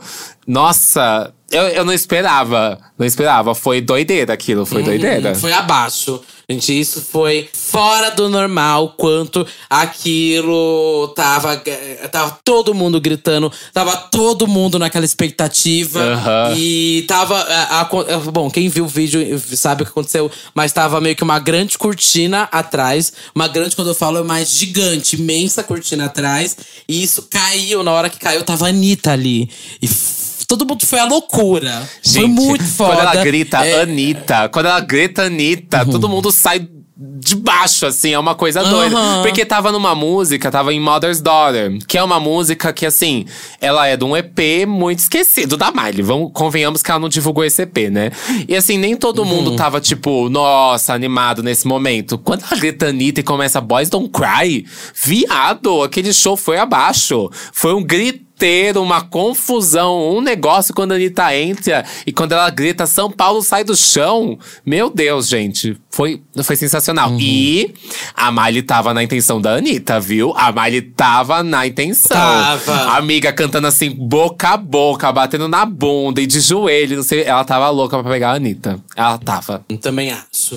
Enfim, é, acho que o show da Miley foi ponto alto demais. Gosto muito, muito, muito o trabalho dela, mas não tava esperando esse nível de show. Me surpreendeu muito. É, é, jamais vou comparar, porque são shows completamente diferentes. O da Miley e da Doja. Sim. Mas da Doja, o que eu. Foram duas personagens diferentes. Da Doja me surpreendeu porque é, foi um nível muito maior da artista, até que eu já sabia que ela era, mas foi muito maior e foi, perf- foi performático, sabe? Foi muito espetáculo. E o da Miley, é, eu acho que teve coisas diferentes. Parecia que ela tava realmente muito feliz de estar fazendo aquilo e de estar entregando aquilo. Tanto é que ela anunciou o álbum ao vivo lá. Nossa. Ela fez a parceria dela com a Anitta lá. Foi tudo ela de fez uma uma vez só. homenagem com o Taylor. Foi, você sabe, dá pra perceber que até pra ela aquele show foi muito especial por todos esses diversos fatores, sabe? Era um momento especial e era um momento único pra ela e dava pra sentir ali, sabe? Dava pra entender o que o, a- o tamanho da proporção que ela tava entregando ali de show. Ai, Por isso também dei. Tem, que, tem que salientar duas coisas que aconteceu tanto no show da Miley quanto no show do João. No show da Miley teve o pedido de casamento. Lembra? Teve isso. Ah, mas o do João ninguém parou pra ver. Então, o que aconteceu? Você abriu o meio. eu, tava, eu tava do lado. Eu tava Ah, lá. teve mais de um? Não, eu- É que eu só vi o do Twitter. Eu só vi o Só do eu- Twitter. Então, eu amiga. tava, amiga, eu tava lá no meio do show, ele tava cantando clarão. Quando eu olho pro lado, começa a se abrir uma grande roda. Um viado ajoelha e pede o outro em casamento. Eu, vale-me, Nossa Senhora, Ai, gente. não, eu vi o outro. Eu vi o de idiota, que era o pedido de namoro. Que ninguém. Pa... Que assim, é muito engraçado o vídeo. Que o menino tá pedindo namoro assim, ninguém tá ligando do lado. Ninguém, ninguém, ninguém. Não, esse, não esse amiga, vídeo? abriu uma roda. Eu tava do lado, assim, a gente, que? Do nada abre-se uma roda, assim, enorme. E o viado ajoelha e pede outro. Meu e- maior pesadelo. E é gente. meu, faça isso meu maior comigo. pesadelo dois. Nunca Porque eu, sa- eu ia sair correndo louca, sair louca. E aí ele pediu o outro Eu casa- entro no banheiro químico na hora. De- Falo, gente, me derruba até chegar na estação desse banheiro químico. E aí teve o da Miley, né? Que foi super engraçado, inclusive, porque a Miley fazia várias caras e bocas, fez piada no final também. Ela virou e falou: espero que o casamento de vocês dure mais que o meu.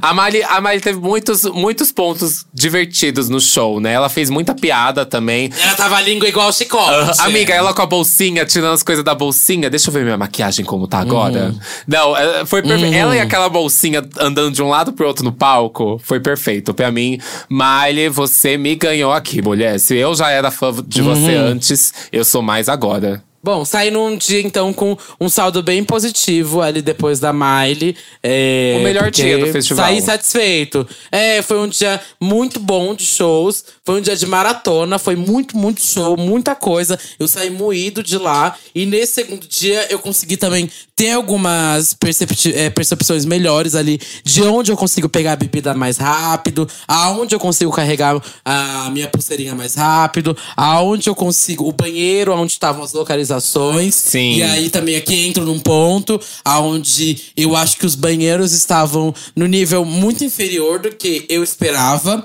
Tanto pelo valor do festival e tudo mais. É, eu sei que vai ser aquele banheiro de aquele banheiro químico, mas não tinha manutenção, não acontecia manutenção nenhuma. Era bem difícil e nenhuma das vezes que eu fui ao banheiro tinha papel ou sabão. Era simplesmente a água. E eu acho que isso pensando ainda mais no momento pós pandemia, não pós, né? Estamos ainda na pandemia, mas na retomada dessas, desses grandes eventos é, é, muito complicado, né? Não ter nenhum sabão Amiga, no banheiro. O eu fato, acho. o fato da falta de higienização desses locais é muito, é muito complicado. Porque assim.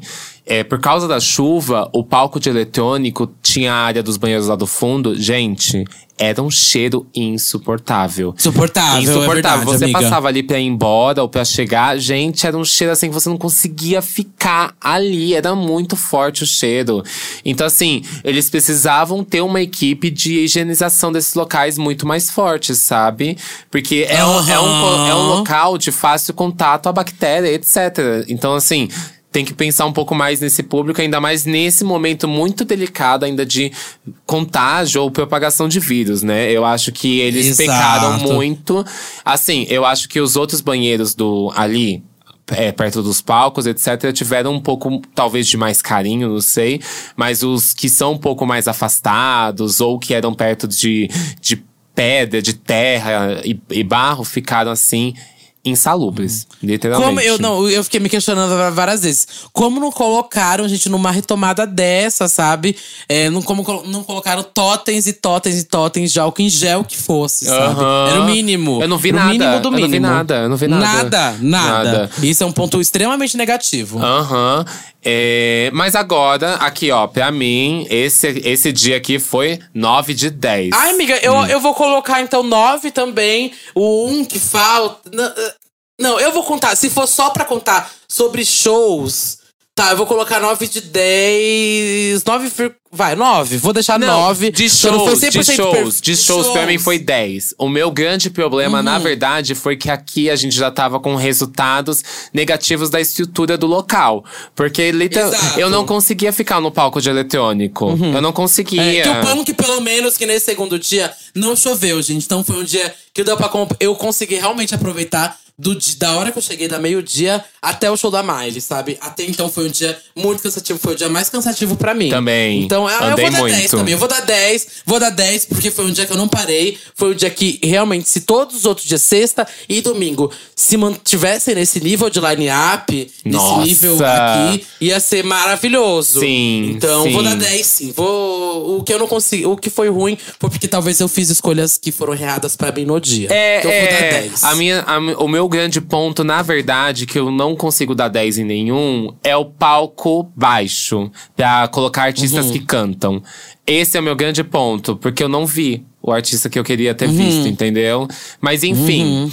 Foi um dia sensacional. Foi um dia. 9 de, 9 de 10 já é ótimo, viu, minha gente? É mais É, do que mesmo. Pra mim foi mais complicado ainda esse dia, porque eu saí e fui tocar ainda no Cine Joias. Ixi, gente, você é então, doida, você é Imagina, gente. Imagina eu saindo de lá desse dia que foi o mais cheio, o dia mais cheio que eu já vi no Lollapalooza, pra conseguir, conseguir chegar ainda na boate, 1h20. O show da Miley acabou às 11h15. Isso. E tinha que chegar lá na Liberdade, 1h20. Enfim, foi correria, correria demais. E por isso, inclusive, já vou puxar aqui, por isso que eu cheguei mais tarde no domingo. Nossa, se você chegou tarde, amor. Amor, eu cheguei pra fechar o evento.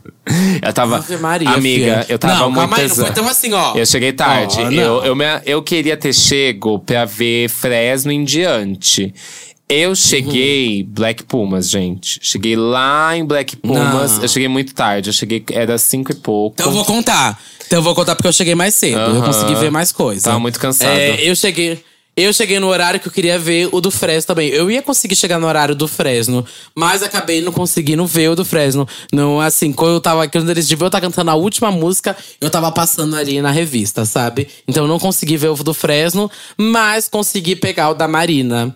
E o da Marina, e eu fiquei muito chocado que ela fez o show ali no palco Adidas. Tava muito, muito, muito cheio. Foi assim. Ela é, se surpreendeu, né? Da carreira dela. Ela se surpreendeu, porque ah, eu me surpreendi, gata. Eu achei o show da Kehlani ali naquele palco e acho que o da Marina tinha o dobro de público que o da Kehlani, amore. Tava muito, muito cheio mesmo o, palco, o, show da Marina. E aí eu até falei no, no meu stories que eu achei que foi um show bem animado, achei até pela quantidade de pessoas que estavam ali. Então a gente até que me respondeu, falou, ah, animado, show da Marina, não sei o que lá. E, gente, foi muito animado. Tava todo mundo cantando ali, tava um coral gigante, sabe? E a gata se jogou no show, foi bem legal mesmo de achar o show da Marina Senna. Eu tava muito ansioso, porque ia ser um festival imenso que ela ia tocar, né? E deu pra ver a força dela com o público nesse show, viu? Ai, eu queria muito ter visto. Mas eu, eu ainda estou guardando esse momento que ainda não vi Marina Senna ao vivo. Quero muito ver, tô muito ansioso pra ver como é. Eu cheguei ali. é, é, você vai falar de mais coisa, né? Porque eu cheguei. Vamos no ali- Cine Joia comigo, vamos no Cine Joia. Vai ter daqui duas semanas, amor. Vamos, vamos, mas eu tô falando que assim, eu cheguei ali no finalzinho de, de Black Pumas, ali no meio de Black Pumas, umas cinco e pouco. E esse dia Hum. foi o dia. Inclusive, a gente se encontrou nesse caminho. Acho que você tava saindo. Foi, Saindo de foi. Maria Cena, a gente tava meio que chegando. Foi o dia que a gente decidiu curtir comer. Conhecer coisa pra comer, beber um- umas coisas diferentes também e andar um pouco pelos stands e ver os stands do festival. Aí eu fui realmente em cada standzinho, ver o que tava acontecendo, etc. E eu não me preocupei muito porque eu queria ver, assim, Martin Garrix. Era um ponto muito alto pra mim ver Martin Garrix. Glória Groove e Alesso. Eu vi Black Pumas nesse dia também. Consegui ver o show deles, boa parte do show. Foi um show que me surpreendeu bastante. É, foi muito, muito bom. O som deles é ainda melhor ao vivo. E, enfim, fui numa expectativa que não tava tão alta e eles passaram bastante da minha expectativa. Foi bem legal. Uhum. A aí, camiseta depois deles é fiquei- linda, viu? Eu passei na É loja. Eu sei se é, eu tenho essa coisa de ficar passando nas lojinhas pra ver o que, que tem, né? Comprar, não vou comprar Uhum. nada que eu não tenho um centavo. Mas eu vou lá ver. E a camiseta do Black Pumas é lindíssima, a oficial. E a do Machine Gun Kelly também. Perfeita, pra mim a do Machine Gun Kelly é a mais Uhum. bonita. Eu fiquei horrorizada. Eu fiquei assim, gente, que que a Miley Cyrus não tem uma camiseta dessa também, desse jeito? Olha, depois do Black Pumas eu tinha que decidir ou ir pro Jonga ou ir pro Catranada, né? Eu queria ter visto os dois. Mas se eu visse o do Jonga, eu não ia conseguir ver Catranada, porque um fica numa ponta e o outro fica na outra ponta. E atrasou então também, eu né? decidi... Atrasou esse dia é, também, E por causa da atrasou chuva. também. É, atrasou bem, bem. Acho que uns 20 minutos é, o show do Caetranada pra começar. Então eu fui direto pro Caetranada e foi bem legal o do Caetranada. Foi muito, muito bom, porque, enfim, eu tava. Escutei as coisas que eu queria ter escutado lá, que era a música dele com a Tinashe, a música com a Caliutes, o remix dele com o Diff da Janet Jackson, a música dele com a Her. Enfim, me joguei demais no Caetranada, foi muito gostoso. E você, nesse momento, tava no Martin Garrix, né? É, eu fui pro Martin Garrix E e, vi aí? a abertura do Martin Garrix. Inclusive, uma das primeiras músicas que ele começa é Scared to Be Alone, com a Dua Lipa, que foi, assim, um ponto altíssimo. Mas, vamos lá. Onyx. O grande ponto desse palco é… Ele não tem a iluminação e coisas necessárias para um DJ de eletrônico. O palco do eletrônico estava sensacional de iluminação. Quando eu cheguei lá pra ver Martin Garrix, tinha poucos efeitos, era praticamente telão. E, Ai, você nunca é feliz, né, Não, Mona? amiga, Porque não ele é sobre no- isso. Se ele tivesse no Perry, você ia reclamar não ia, também. Não consegui amiga, ver o Martin Garrix. amiga, eu vi, eu vi outros DJs no, no Perry e tava assim sensacional. Ah. Eu cheguei até a ver um pouco do, do Deorro também lá. Amiga, tava sensacional o, o palco do, do Perry pra DJ. A iluminação 3D Hum. que eles fizeram, os spotlights enormes subindo e descendo, subindo e descendo. Tava, tava incrível. Foda até. Mas você não concorda que o Martin Garrix é muito grande? Ele é muito grande, mas o meu, o meu questionamento não é trocar de palco. O meu questionamento é enfiar é, coisas no, no palco Onyx. O meu questionamento é esse, não é trocar ninguém de palco nesse momento. Ele é Tá. muito grande. Ele é. O público foi a loucura várias músicas dele. Eu tava lá no Motherfucking Animals, gata. Tava delirando, tava ali. Só que faltou eles implementarem um pouco mais. Foi isso que eu senti. Teve até um pouco de foguinhos ali, uma coisinha. Mas eu senti muita falta de iluminação mesmo. Até porque a estrutura pra frente do, do Onyx ali é um morro gigantesco, né? É um morro, Exato. é um morro muito grande. Então, pra essa, para você ser inerte dentro dessa coisa da, do eletrônico e tudo mais, acho que faltou realmente mais iluminação pra lá. Mas o gato sustentou ali o show dele. Eu saí ali no meio, porque eu falei que era pegar um lugar bom pra ver. Glória Groove, né? Então, quando Uhum. eu de- tocou as músicas que eu queria ali, eu saí assim, batido, ó. Fui, beijo e saí Entendi. correndo. É, eu tava no da, do Cartranada, né? E logo em seguida ia ser o da Glória. E aqui, é, Fui massacrada né, no meu Instagram, uma grande polêmica, porque eu não fiquei lá pra ver o show da Glória e porque eu fui no, no da Kelane. É, mas aqui, então, vou fazer a minha carta aberta, né? A minha resposta a todas as chamadas, né? Que eu recebi no Instagram. Que é, gente. Eu já vi o show da Glória Groove mais vezes do que você pode imaginar, até. Já vi tantos shows da Glória Groove, gente, que eu sei os passos, as falas dela, o decor. Eu já fui. Ai, bicha, fui mês passado na casa da bicha. Ela inventou de colocar o disco e ela inventou de ficar cantando todas as músicas. Eu já vi ela cantando na minha cara, sabe? Já vi show decor salteado. Fui agora no, no carnaval, assisti também o show dela inteirinho, ali da coxinha. Vi tudo, sabe, desse show. Então é um show que eu conheço muito bem, enfim, já sei tudo que vai acontecer. E eu sabia que ia ser ali no Perry que é onde eu tava do Caetranada, eu já não tava num lugar bom do Caetranada. Eu tava bem distante no do Caetranada. Não resolvi não ficar tão na muvuca. E aí eu já sabia que se eu ficasse ali pra ver da Glória, eu não ia conseguir ver também o show dela. E meus amigos falaram a mesma coisa. Ele falou, amiga, a gente não vai conseguir ver o show dela aqui mesmo. Você já viu várias vezes. Eu falei, realmente. E aí minha amiga também é muito fã das cantoras de R&B, igual eu. E eu falei, bicha, eu vou ver o da Kelane, então. Porque é a única chance que eu tenho de ver a Kelane. Eu acho que a Kelane não volta pro Brasil. Porque ela não tem realmente um grande público aqui. Então fui ver Kelane. Que é, realizei meu sonho de ver Kelane ao vivo. Todo mundo aqui que eu escuto podcast sabe que eu sou muito fã de garotas no R&B. Mas enfim, não me arrependo de ter ido ver Kelane. Porque foi muito bom. Ela ao vivo é extremamente superior do que eu imaginava. E eu não consegui ver no Onyx, né? Então, realizei um sonho, gente, de ver Kelane ao vivo. Foi muito bom mesmo. Mas também vi vários vídeos da Glória e foi incrível. E no show da Kehlani teve Isa e Ludmilla, né? E Ludmilla, sim, foi bem legal. Bem, bem bom mesmo, assim. O show da Kelane foi incrível. Eu, eu fiquei chateado porque tava bem vazio o show dela. Assim, quando eu falo vazio, não quer dizer que é, tinha ninguém, gente. Tinha bastante gente ali na parte ali do palco, no front, etc. Deu uma le bem leve lotada, assim, porque a galera realmente se dispersou pros outros palcos. Se dispersou tanto pro da Glória, porque o da Glória, todo mundo que tava me mandando mensagem, eu recebi algumas várias mensagens perguntando cadê você. E aí, meus amigos falando assim: cadê você? Não consigo me mover, está impossível aqui. E eu, puta que pariu, eu não vou conseguir. Nem que se eu quisesse voltar, minha decisão ia pra lá, porque tava todo mundo me falando: está extremamente cheio, não cabe mais uma pessoa aqui. E esse é o palco. Ele é o menor palco, o palco com a, com a maior dificuldade de visão. Então, achei que ela foi muito injustiçada de ter sido colocada nesse palco. Eu acho que. E até porque o Caetranada já tava com bom público lá também. Então, lotou do público do Caetranada, as bichas que queria ver Glória, é, enfim, tava muito cheio. Eu tava saindo do Caetranada e vendo a movimentação de todo mundo vindo pro da Glória. Foi, tava assim, absurdo. Tava enchendo de uma forma assim, desproporcional, sabe? Eu acho que o, o ponto principal também foi a escolha de alinhar ali o palco Onyx do Martin Garrix com em seguida a Kehlani.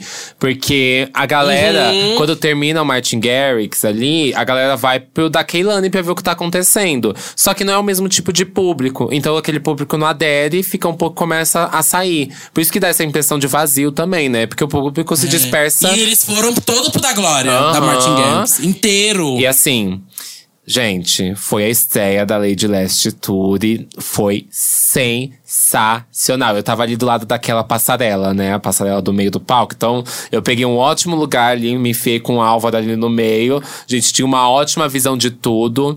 Assim, eu também já vi milhares de shows da Glória, já toquei o show da Glória pra Glória.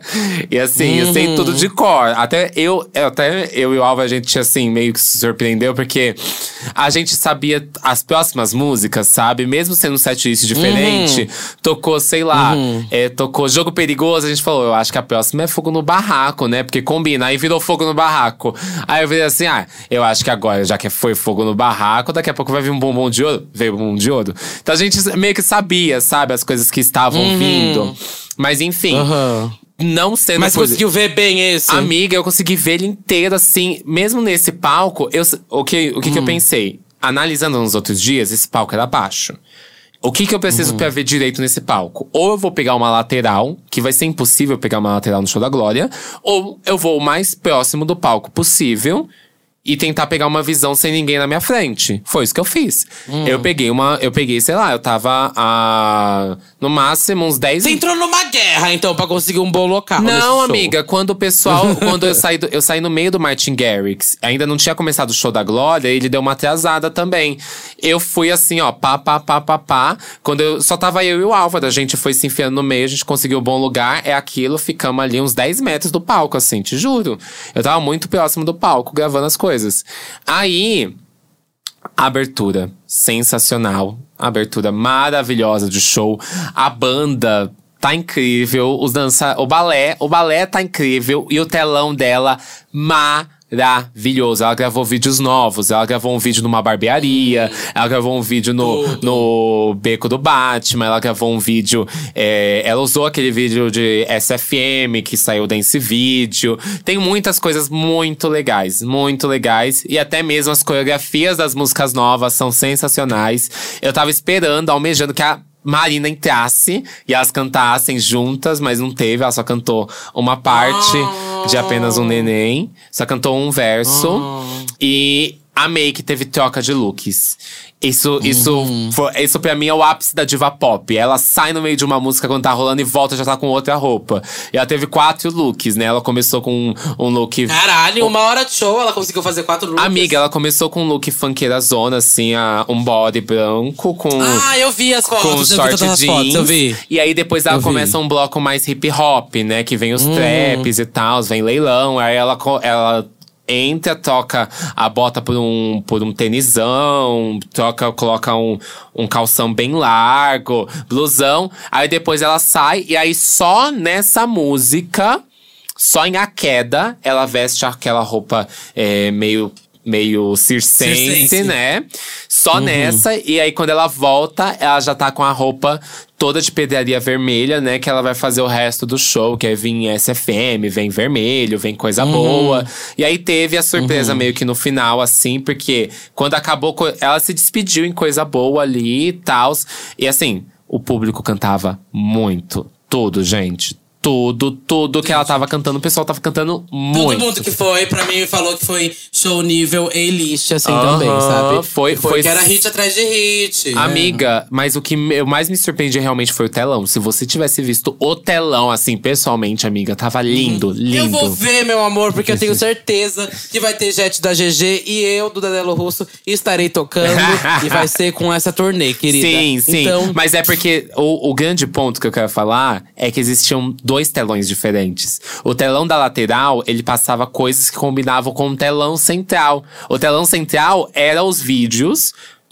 E aí atrás. Mas essa, Sabe a- essa- é- é- é- eu acho que esse daqui tá tudo bem. Pra você foi um grande ponto. Mas ao mesmo tempo, lá no meu Twitter, é, a, a maior parte do público reclamou sobre isso, né? É, porque- pro outro lado. Sim, é porque você eu- conseguiu ver ali porque estava ali. Mas quem não tá. Todo o resto que estava. Que, todo o resto, quando eu digo 100 mil pessoas, né, que estavam na- a- atrás, nas laterais, etc., não conseguiram saber o que estava acontecendo. Não conseguiu porque ver a estava, Glória. obviamente, passando. É, porque estava, obviamente, passando os vídeos dos telões que ela preparou, né? Uhum. Então não tava passando o que ela estava fazendo e o palco era baixo, então não dava pra assistir. E aí isso realmente prejudicou muito. né? Novamente o Foi o que eu ponto. ouvi, pelo menos. Esse palco, ele é pro público eletrônico. Não dava pra colocar Uhum. um cantor ali. Eu consegui ver porque eu tava na frente. Porque eu já tinha… a- o que aconteceu nos outros dias, eu já falei… Porra, eu preciso estar na frente, gente. Não dá pra eu assistir de trás. E foi isso. Mas assim, é, se, não, se eu não tivesse essa visão e ficasse lá no fundo, eu não ia ver nada. Eu ia odiar. Eu só ia cantar as músicas, Uhum. sabe? Ia ser um set list de músicas. Mas enfim… É, a gente sabe que Glória entrega voz, blá, blá, blá, blá, etc. Isso aí eu não quero nem comentar porque é, é mais puxação de saco. No final do show, desligou as luzes de tudo e o pessoal começou a sair. De repente, ela. Você foi? Você ficou pro Alesso? Não, Ah, tá. ela voltou pro palco, gata. Ela voltou e cantou Sobrevivi e chamou a Priscila Alcântara. Do nada. Uhum. Desligou as luzes, o pessoal começou a sair porque ela tinha se despedido. E aí ela voltou. E aí cantou Sobrevivi e tal, foi bem legal também. E aí no final, teve algum momento de alguma coisa aconteceu. Eu acho que ela precisava sair do palco porque tava meio atrasado. E aí ela falava no microfone e não soltava nada. Hum. eles tinham desligado e depois eles desligaram a luz. Foi uma coisa meio esquisita, assim, eu não entendi muito bem. É, que não pode passar realmente do horário, do horário né? né? E aí eu Mas... saí de lá e fui pro palco que tava rolando a, o Planet Ramp, Emicida. O Emicida tava mais de host ali, né? Ele tava como um grande… Uhum. Um, um, mestre ali do, do, de todo o rolê que tava acontecendo entre, entre uma banda e outra. Ele teve DJ Niak, teve Criolo, Bivolt, Liga Barbosa, Rael. E já quero. E KLJ. É, e já quero puxar aqui que pra mim, Bivolt Drica foi o ponto alto desse momento. Pra mim.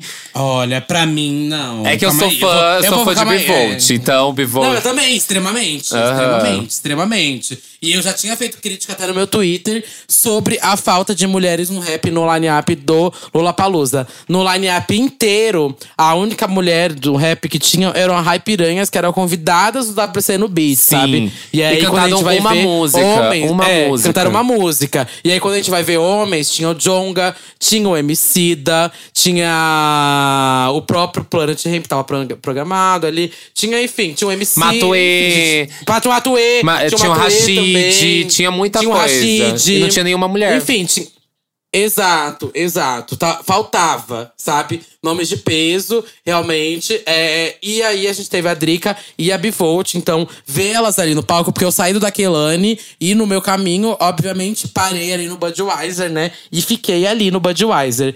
Então, assisti esse show. Já primeiro também começo com isso. Emocionei demais vendo as duas meninas no palco, porque eu já tinha feito essa crítica e ver ali ela como finalizando o festival, para mim foi muito importante. Mas, óbvio que o maior momento, o momento que eu me arrepiei, assim, me segurei para não chorar, foi ver o Mano Brown subindo no palco. Porque ele não tava programado ser ter Mano Brown ali. E aí, é, ele colocaram ele, anunciaram. Não, anunciaram ele exatamente no domingo, que ia ter Mano Brown.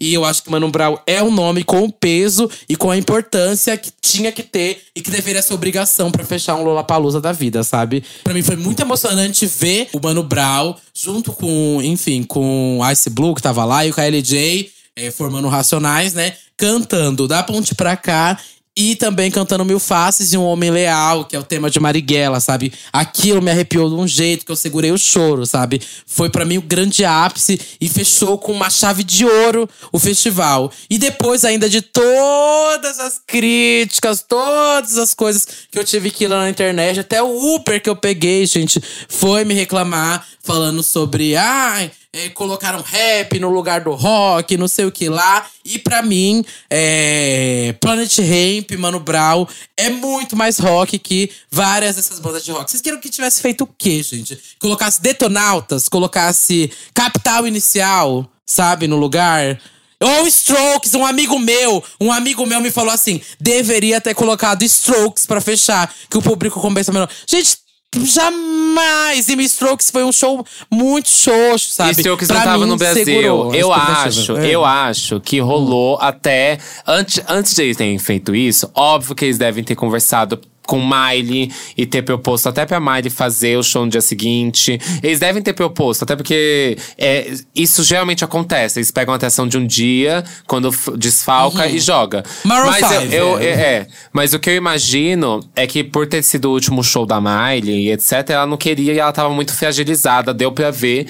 E fazer um show inteiro, levar mais um show, seria muito cansativo. Até porque. Ainda mais no lugar, entre aspas, do Foo Fighters, acho que não ia ser bom pro emocional dela também, né? Não, e miga, duas horas e meia de show. Então, assim, eu imagino que deve ter rolado isso pra Miley ou até pra outras pessoas. Eu, eu imagino que sim. E ali, eles acabaram juntando algumas pessoas que já estavam no line, né? No caso do Emicida. Tanto que o anúncio rolou dentro do próprio show do Emicida. Quando estava no final do show do Emicida, chegou no ponto dele, o que ia rolar no dia seguinte. E anunciou as atrações sem ser todas, inclusive. Foi se fechando com o decorrer do, do momento ali do, uhum. do segundo dia de festival. Porque o que o MC anunciou foi ele Criolo e Planet Ramp. Ele só anunciou isso, se eu não me engano. Ele não assinou. E ele disse convidados, tem outros convidados. Mas enfim, o que eu penso é que deveria, deveria ter para as pessoas que. Assim, é, vamos, vamos entender o festival. Né? De forma geral. Foi uma fatalidade, uma fatalidade que aconteceu. Não é culpa do festival. De nenhum momento. E não, não é culpa de ninguém ali. Ponto. Eu acho que para as pessoas que foram apenas para ver Foo Fighters e que elas não querem ver aquilo, deveria ter um reembolso do dia. Do dia. Porque isso seria uma solução.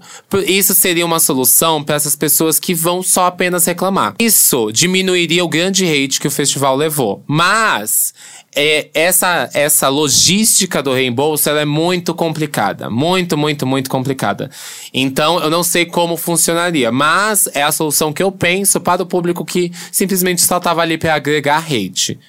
Mas teve um- uma grande homenagem, exibiram uma parte de show, né, do Foo Fighters, que eu fiquei sabendo. Eu não estava lá porque eu tava vendo da Glória, mas minha amiga disse que uma hora, ou quase uma hora e meia, quase, foi uma grande homenagem que já tiveram relacionado ao Foo Fighters, que tiveram cover de música, passaram um- uns vídeos falando várias coisas e passando várias, várias imagens, e também teve uma exibição de uma parte de show do Foo Fighters.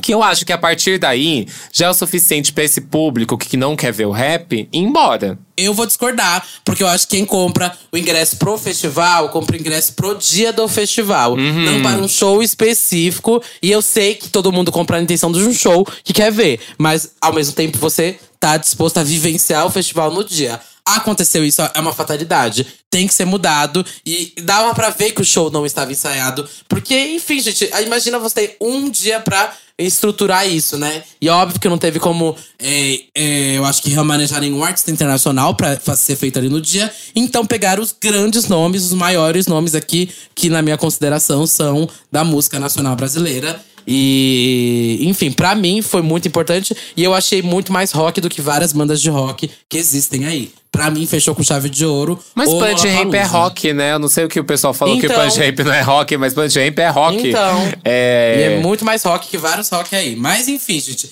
Vamos fechando aqui já. Não, então, não, não, não. Eu vi Alesso. Eu não Você fiquei. Eu, não, eu não fiquei, não. Ah, não, eu... eu... fiquei até o final. Não. Eu fiquei quase até o final. Eu queria ver Alesso, eu tava louca pra ver Alesso. Eu saí da Glória Groove, aí eu fui lá ver o que tava acontecendo, encontrei uma amiga. Minha amiga detestou tudo que tava acontecendo. Aí eu falei, vamos pro Alesso, vamos pro Alesso. Aí eu vi um pouco do show do Alesso, que assim, lindíssimo novamente. O Alesso é um DJ nível Martin Garrix, que estava no palco certo. Entre aspas, né? Mas assim, pra mim, a iluminação estava impecável no show do Alesso. Fogos, foi assim, sensacional. Telão também. As músicas. Era tudo que eu esperava de ver do set do Alesso, sabe? Foi muito, muito, muito, muito bom. E ele tocou, assim, músicas que todo mundo praticamente sabia cantar, sabe? Foi, foi ótimo. Foi para mim foi um ótimo encerramento de festival se aquela área não tivesse fedendo a mijo. Olha, pra mim aqui eu só vou abrir agora o tópico que a gente não chegou a comentar com tanto. É, tão minucios- minuciosamente, que foi também o que definiu esse último dia do festival, que era a tensão que aconteceu sobre as manifestações políticas dentro do festival, né? E eu acho que ainda acontecer essa tensão num dia que não era, mas virou o dia do rap, né? Tinha tipo o show do Jonga. E depois do show do Jonga, juntaram artistas como Mano Brown, KLJ, Bivolt, Drake, Emicida, Criolo. Como que não ia acontecer movimentações políticas, sabe? Sendo que o próprio rap já é uma movimentação política, né? Então, eu acho que foi muito foda de ver tanto eles como uma manifestação até da Marina Senna, ela chegou a falar no show dela, a Glória falou no show dela. Enfim, teve várias e várias Ela manifestações falou do nesse voto, dia. né? Pra tirar o título Falou de do eleitor.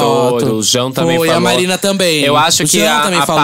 Pablo acendeu muito isso no primeiro dia. E o decorrer do que as E a coisas… Marina? E o- e Uhum. não, mas o decorrer do que a, o que a Pablo fez de levantar a bandeira e a gente já ter todo aquele negócio do, de ter acionado o TSE, acendeu um fogo do segundo dia em diante. Porque a partir dali, Uhum. todos os artistas começaram a se posicionar muito forte. Tipo, no telão do Fresno tava escrito For Bolsonaro, sabe? E a partir Exato. dali a gente começa a ver, sei lá, todo mundo meio que falando sobre isso assiduamente, assim, de uma forma muito uhum. forte. P pode ser que isso uhum. já iria acontecer? Pode ser, óbvio. Com certeza. Mas uhum. eu acho que o fato de ele ter acionado o TSE contra isso foi o que, tipo, vamos todo mundo agora largar o foda-se e ir pra cima, sabe? Uhum. Exato. Como você junta 200 mil pessoas num local e que é, muitas delas estão vivenciando é, de volta aí o primeiro grande evento delas e que elas não façam essas manifestações políticas depois desse desgoverno, né? É óbvio que todo mundo se manifestou desde o primeiro dia, já era vários e vários gritos de fora Bolsonaro, de Lula lá, o, sabe? O João, é óbvio o que João isso disse, porque começar a cantar fora Bolsonaro, ele falou, essa é a música mais tocada nesse festival. Uhum. Ai. Enfim, é, eu fiquei bem feliz com essa, com essa, com essa contra-resposta aí à censura, né? Que claramente era uma censura. E depois deu pra ver ainda mais um despreparo desse atual governo, quando nem o CNPJ eles acertaram sobre a empresa do Lollapalooza e nem o e-mail. Então o Lollapalooza nem foi notificado sobre isso. E quando eles vão reformular o pedido, o festival já tinha acontecido. Então não deu em nada. A Anitta ainda ofereceu 50 50 mil para cada um que fosse lá, precisasse pagar essa multa. O Fresno, inclusive, lembrando, o Fresno fez uma manifestação também muito boa, muito legal no show deles. É, enfim, o, o festival que não era para ter é, e não era para ser talvez nesse tão alto nível político teve e que eu acho que foi muito importante e vai ser uma divisão aí. Eu acho que todos os próximos festivais vão seguir essa linha e vão lembrar desse tópico. Uhum. E para mim, esse dia aqui ele foi um 8 de 10. Pra mim. Porque eu não acompanhei o que eu queria acompanhar, que eu cheguei tarde, tava muito exausta. E pra mim, Glória sustentou o festival inteiro pra mim. É. Esse dia deu uma chovida, né? Um pouquinho uhum. de chuva. Foi Foi um pouco complicado isso. Uhum. É, e aí, pra mim, esse dia eu vou colocar 9 de 10. É... Mas assim, são então, saldos vamos... positivos do festival, assim, falando de forma uhum. geral, assim, até pra, pra gente diminuir aqui um pouco o tempo, que a gente já falou demais. De é, forma né? geral, são saldos bem positivos desse festival. São mais positivos do que negativos. Eu acho que pra essa retomada, isso é um grande alerta, tanto para os próximos festivais que vão ocorrer, quanto até pro próprio Lola ano que vem começar a, a ver quais são as necessidades atuais do que a gente está vivendo. Acho que a higienização foi um ponto muito alto para mim. Foi um ponto realmente muito baixo, alto. na verdade. É, muito baixo, muito baixo. Uhum. Porque realmente o banheiro não estava numa situação legal e assim, tinha gente. Quando você entrava no banheiro, tinha gente mijando em qualquer lugar. Não necessariamente até nos, nos próprios banheiros, sabe? Então foi bem, uhum. bem, bem difícil. E eu acho que realmente ter essa higienização própria em vários locais dispersos, é. assim, faltou. Faltou muito. Eu acho que a higienização e a saída, a dinâmica da saída Sim, foi bem complicada para mim. Mas o ponto positivo também que eu destaco aqui foi a pontualidade dos shows. Parecia que eu tava no Sesc. Eram shows exatamente no horário que tinha que acontecer. Isso era muito bom. É, eu acho que ali também a comida. Alimentos, de forma geral. Drink Alim... tava, tava uhum. ótimo. Tava tudo ótimo, sabe? Eu bebi uhum. gin lá, comprei. Os drinks que eu comprei estavam ótimos. Levou taça Bebida pra casa? Também. Eu levei. Não eu tenho três, eu tenho três. Mas é, é o, bastante pessoas. Muita gente passava ao meu lado vendendo água, refrigerante, é, hot dog. No meio do show, pizza, no meio etc. do show tinha. No meio do show. No meio, assim, esses shows lotados, tipo da Miley, tinha uns carrinhos é, espalhados vendendo água, é, vendendo refri, vendendo várias coisas, sabe? Então, assim, eu acho uhum. que realmente, pra quem só foi no Onyx e viu o caos que foi são eventos diferentes. Não é o mesmo evento, parece. Porque é uhum. é outra coisa, sabe? Os dias estavam. Uhum. Toda a equipe estava realmente completa nos, di nos outros três dias e estavam bem preparadas para esses atendimentos nos balcões, filas e nos outros estandes. Que inclusive tiveram uhum. muitos estandes com muitas coisas legais para você ver. Então, assim, eu acho que foi, uhum. foi um bom festival. Agora, pra finalizar, a gente já estendeu demais, eu sei. Vamos só aqui pra ajudar a gente nesse ponto positivos e negativos, já que é, temos aqui as nossas visões. Vamos trazer algumas visões externas aqui do que algumas pessoas acharam de ponto positivo e negativo do festival. Pra começar, vamos começar então com a Isadora, que já participou aqui do podcast e ela também trabalhou aí nos três dias do festival. Eu quero saber o que, que ela achou do Lollapalooza 2022.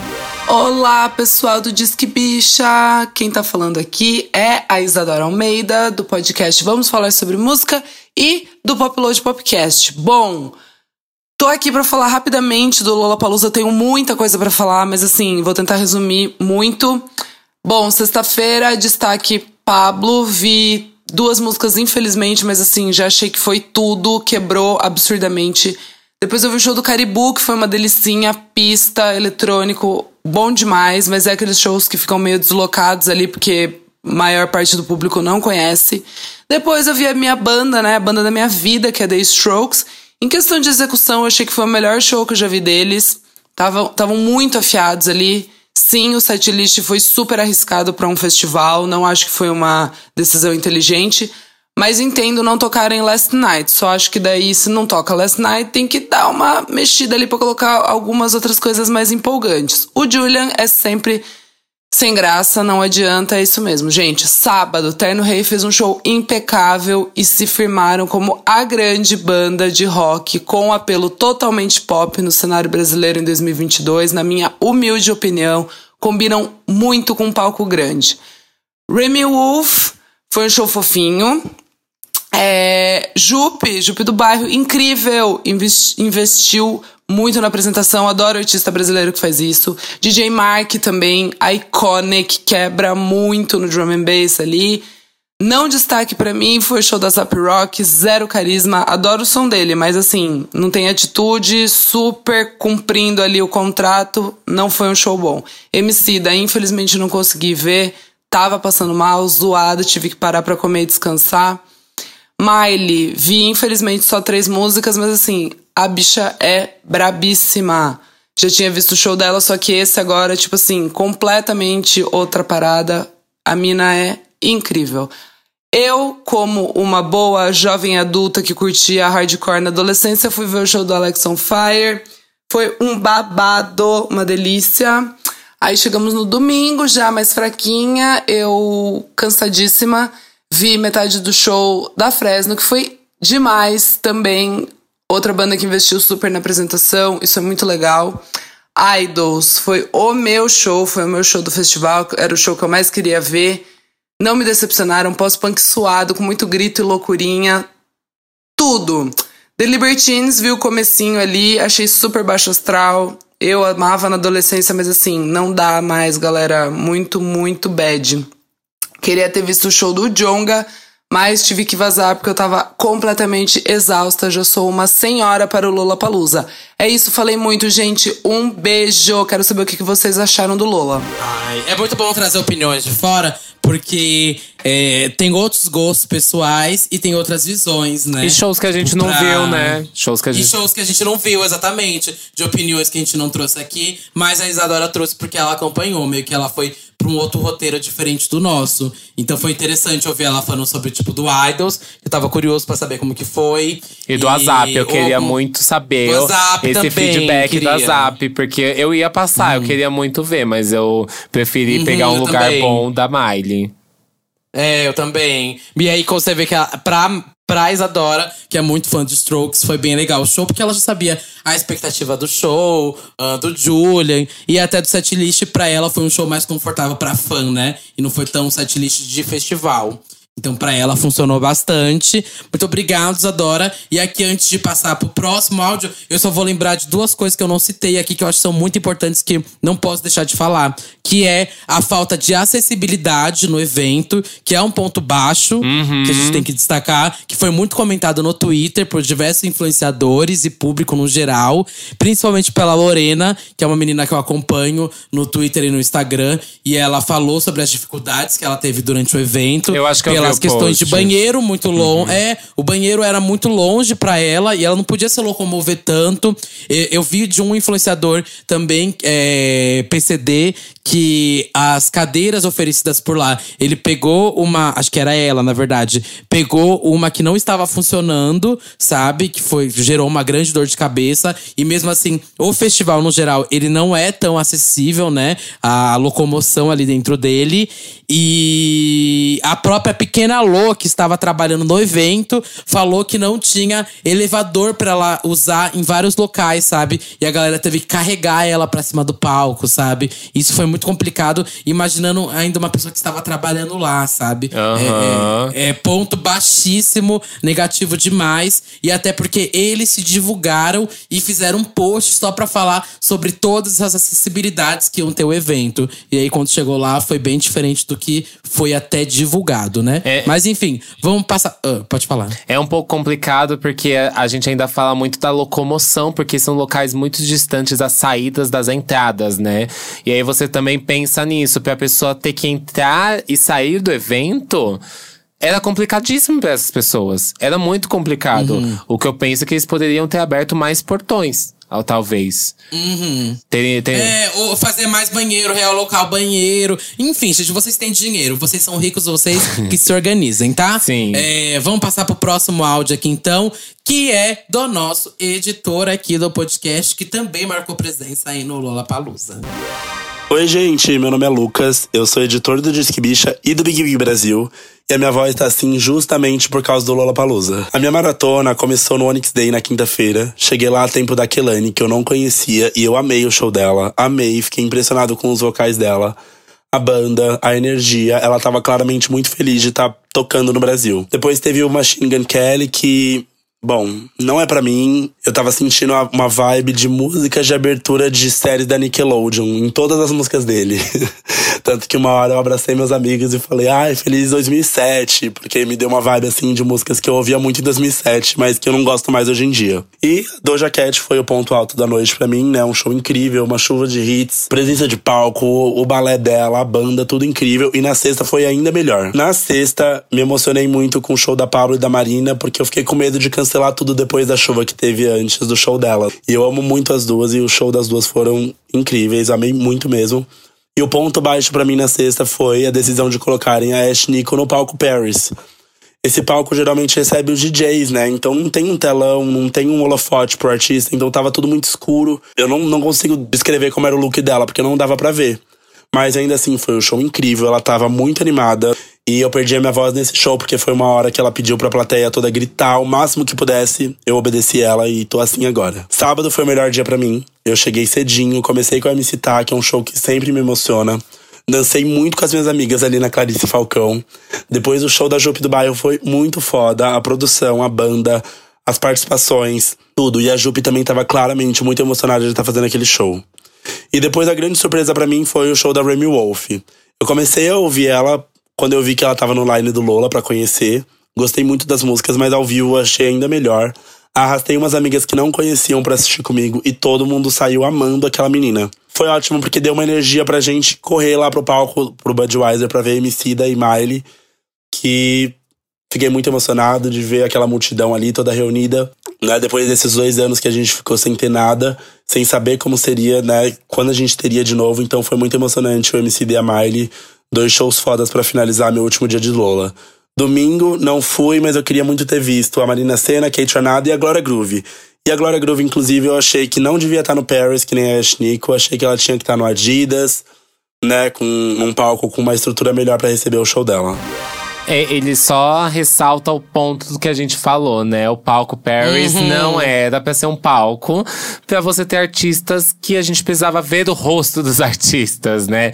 Ou a, a necessidade realmente de levantar esse palco, a, a altura deles. Assim, eu cheguei num, no primeiro dia e eu peguei o palco lá no final quando não tinha nenhum artista e não tinha ninguém. Gente, a altura do palco batia na minha barriga. O palco tinha, tipo, um metro. Isso é muito baixo. Muito, muito baixo. Ainda mais pra um palco que é meio… Que é reto, né? Ele é um palco reto. Bola… Aham. Umas 200 pessoas na tua frente, tu já não vê mais nada. Já era. Engole aquilo ali. Exato. E feliz que você aclamou também, hein, Lucas, o show da Remy Wolf, que foi realmente o bafo, viu, gente? Quem puder um dia assistir aí, assista, escute o Remy Wolf. Foi babado. Eu acho que isso só ressaltou muitos pontos nossos e também teve trouxe outras visões, mesmo como a gente falou, né? De outras pessoas que viram outros, outros artistas ou que acompanharam de outra forma, que não foi a forma que a gente. Nós, nós somos apenas duas pessoas, né? Então, dá apenas duas visões aqui do, do festival uhum. enorme como esse, parece até muito pouco. Mas, se vocês gostaram desse formato de episódio, se vocês querem mais, comentem lá na imagem que chegou aqui até esse finalzinho aí. Comentem quais festivais vocês querem que a gente vá cobrir, fazer isso e marquem os festivais, gente. Quanto mais vocês marcarem esse, esses arrobas lá nas imagens, mais eles vão ver que a gente tem interesse, que vocês, o nosso próprio público, tem interesse de ver a gente cobrindo esses locais. E essa é meio que uma batalha que a gente tá vai, vai, é, vai meio que pegar e que a gente conta com a ajuda de vocês mesmo. Porque uma coisa que eu preciso só explicar para vocês entenderem é que eles ainda, essa, esse público, esses é, donos de festivais ou a própria agência de publicidade que tá com, com, é, cuidando da comunicação e da publicidade do festival ainda não entende o podcast enquanto uma mídia, uhum. sabe? Uma grande mídia. E não é uma pequena mídia, é uma grande, grandíssima mídia, porque nós sabemos aqui o número de ouvintes que temos, então sabemos que é uma grandíssima mídia e que talvez é, vou parecer até muito chato, soberba. muito me achando, soberba, Foda-se se você achar isso, mas é muito maior do que vários e vários veículos que eu vejo que estão lá. Então a gente quer pegar essa briga aqui, a gente quer cobrir esses festivais, quer levar isso aqui, trazer isso aqui pro podcast nesse formato, porque eu acho que é um formato bem legal e que eu acho que pode aí trazer ótimos frutos pra gente e que vocês vão curtir, tá? Então espero que abracem essa nossa ideia e essa ideia aqui do No Front. Sim, não, não só isso, né? Até se a gente conseguir realmente muito mais espaço, seria muito interessante ter um, até um backstage com alguns artistas. Uhum, a gente tem muitas total. ideias muito legais de conteúdo para fazer relacionado a isso. Mas não depende da gente. Literalmente não depende da gente. Depende de, desse acesso ser permitido a nós. E a gente conta com vocês para ajudarem. E chega, chega, acabou, eu não aguento mais. Só ano que vem, Vila Palusa, não quero mais falar sobre você, ouvir você que eu tô cansada. Me tirou toda a minha juventude esse festival, gente. Eu já sou, eu já não tenho mais idade para estar tá lá. E ele me tirou o resto de juventude que me faltava. Chega. É isso mesmo, então, gente. Espero vocês no próximo festival. Vamos se alinhando aí. Já estamos conversando com algumas coisas para acontecer, mas eu espero que esse quadro aqui no front continue, que a gente leve várias e várias experiências e que a gente possa se encontrar no front, ou na lateral, ou no fundo, ou na arquibancada, em algum local, local a gente vai se encontrar e Espero que seja maravilhoso esse dia, viu? Sim, gente. Muito obrigado a todo mundo que acompanhou aqui. Satan, quais são suas redes? Arroba Satan Music em qualquer rede social, S4TAN. Tem minhas músicas aqui nas plataformas, tem meus mix e remixes no YouTube, SoundCloud e também em outras plataformas de streaming. E antes da gente finalizar, queria muito agradecer quem reconheceu a gente e falou com a gente. Teve muita gente, ouvintes do Disque Bicha, né? Uhum, que tiraram foto é com verdade. a gente, falaram com a gente. Foi muito legal ter esse momento aí com vocês no festival. E você? É verdade, é verdade. Me emocionei com isso também. Muito obrigada a todo mundo que falou com a gente. Eu sou o Duda Delo Russo, com dois L's, dois S, duas balas, um rosto, um corpo, olhar, uma crítica, uma visão, uma opinião, uma perna, uma bunda, um pé. Eu tô no Twitter, Facebook, Fotolog, Flagão, MySpace, Meninos Online, Irmãos Dotados, Reality dos Irmãos Dotados.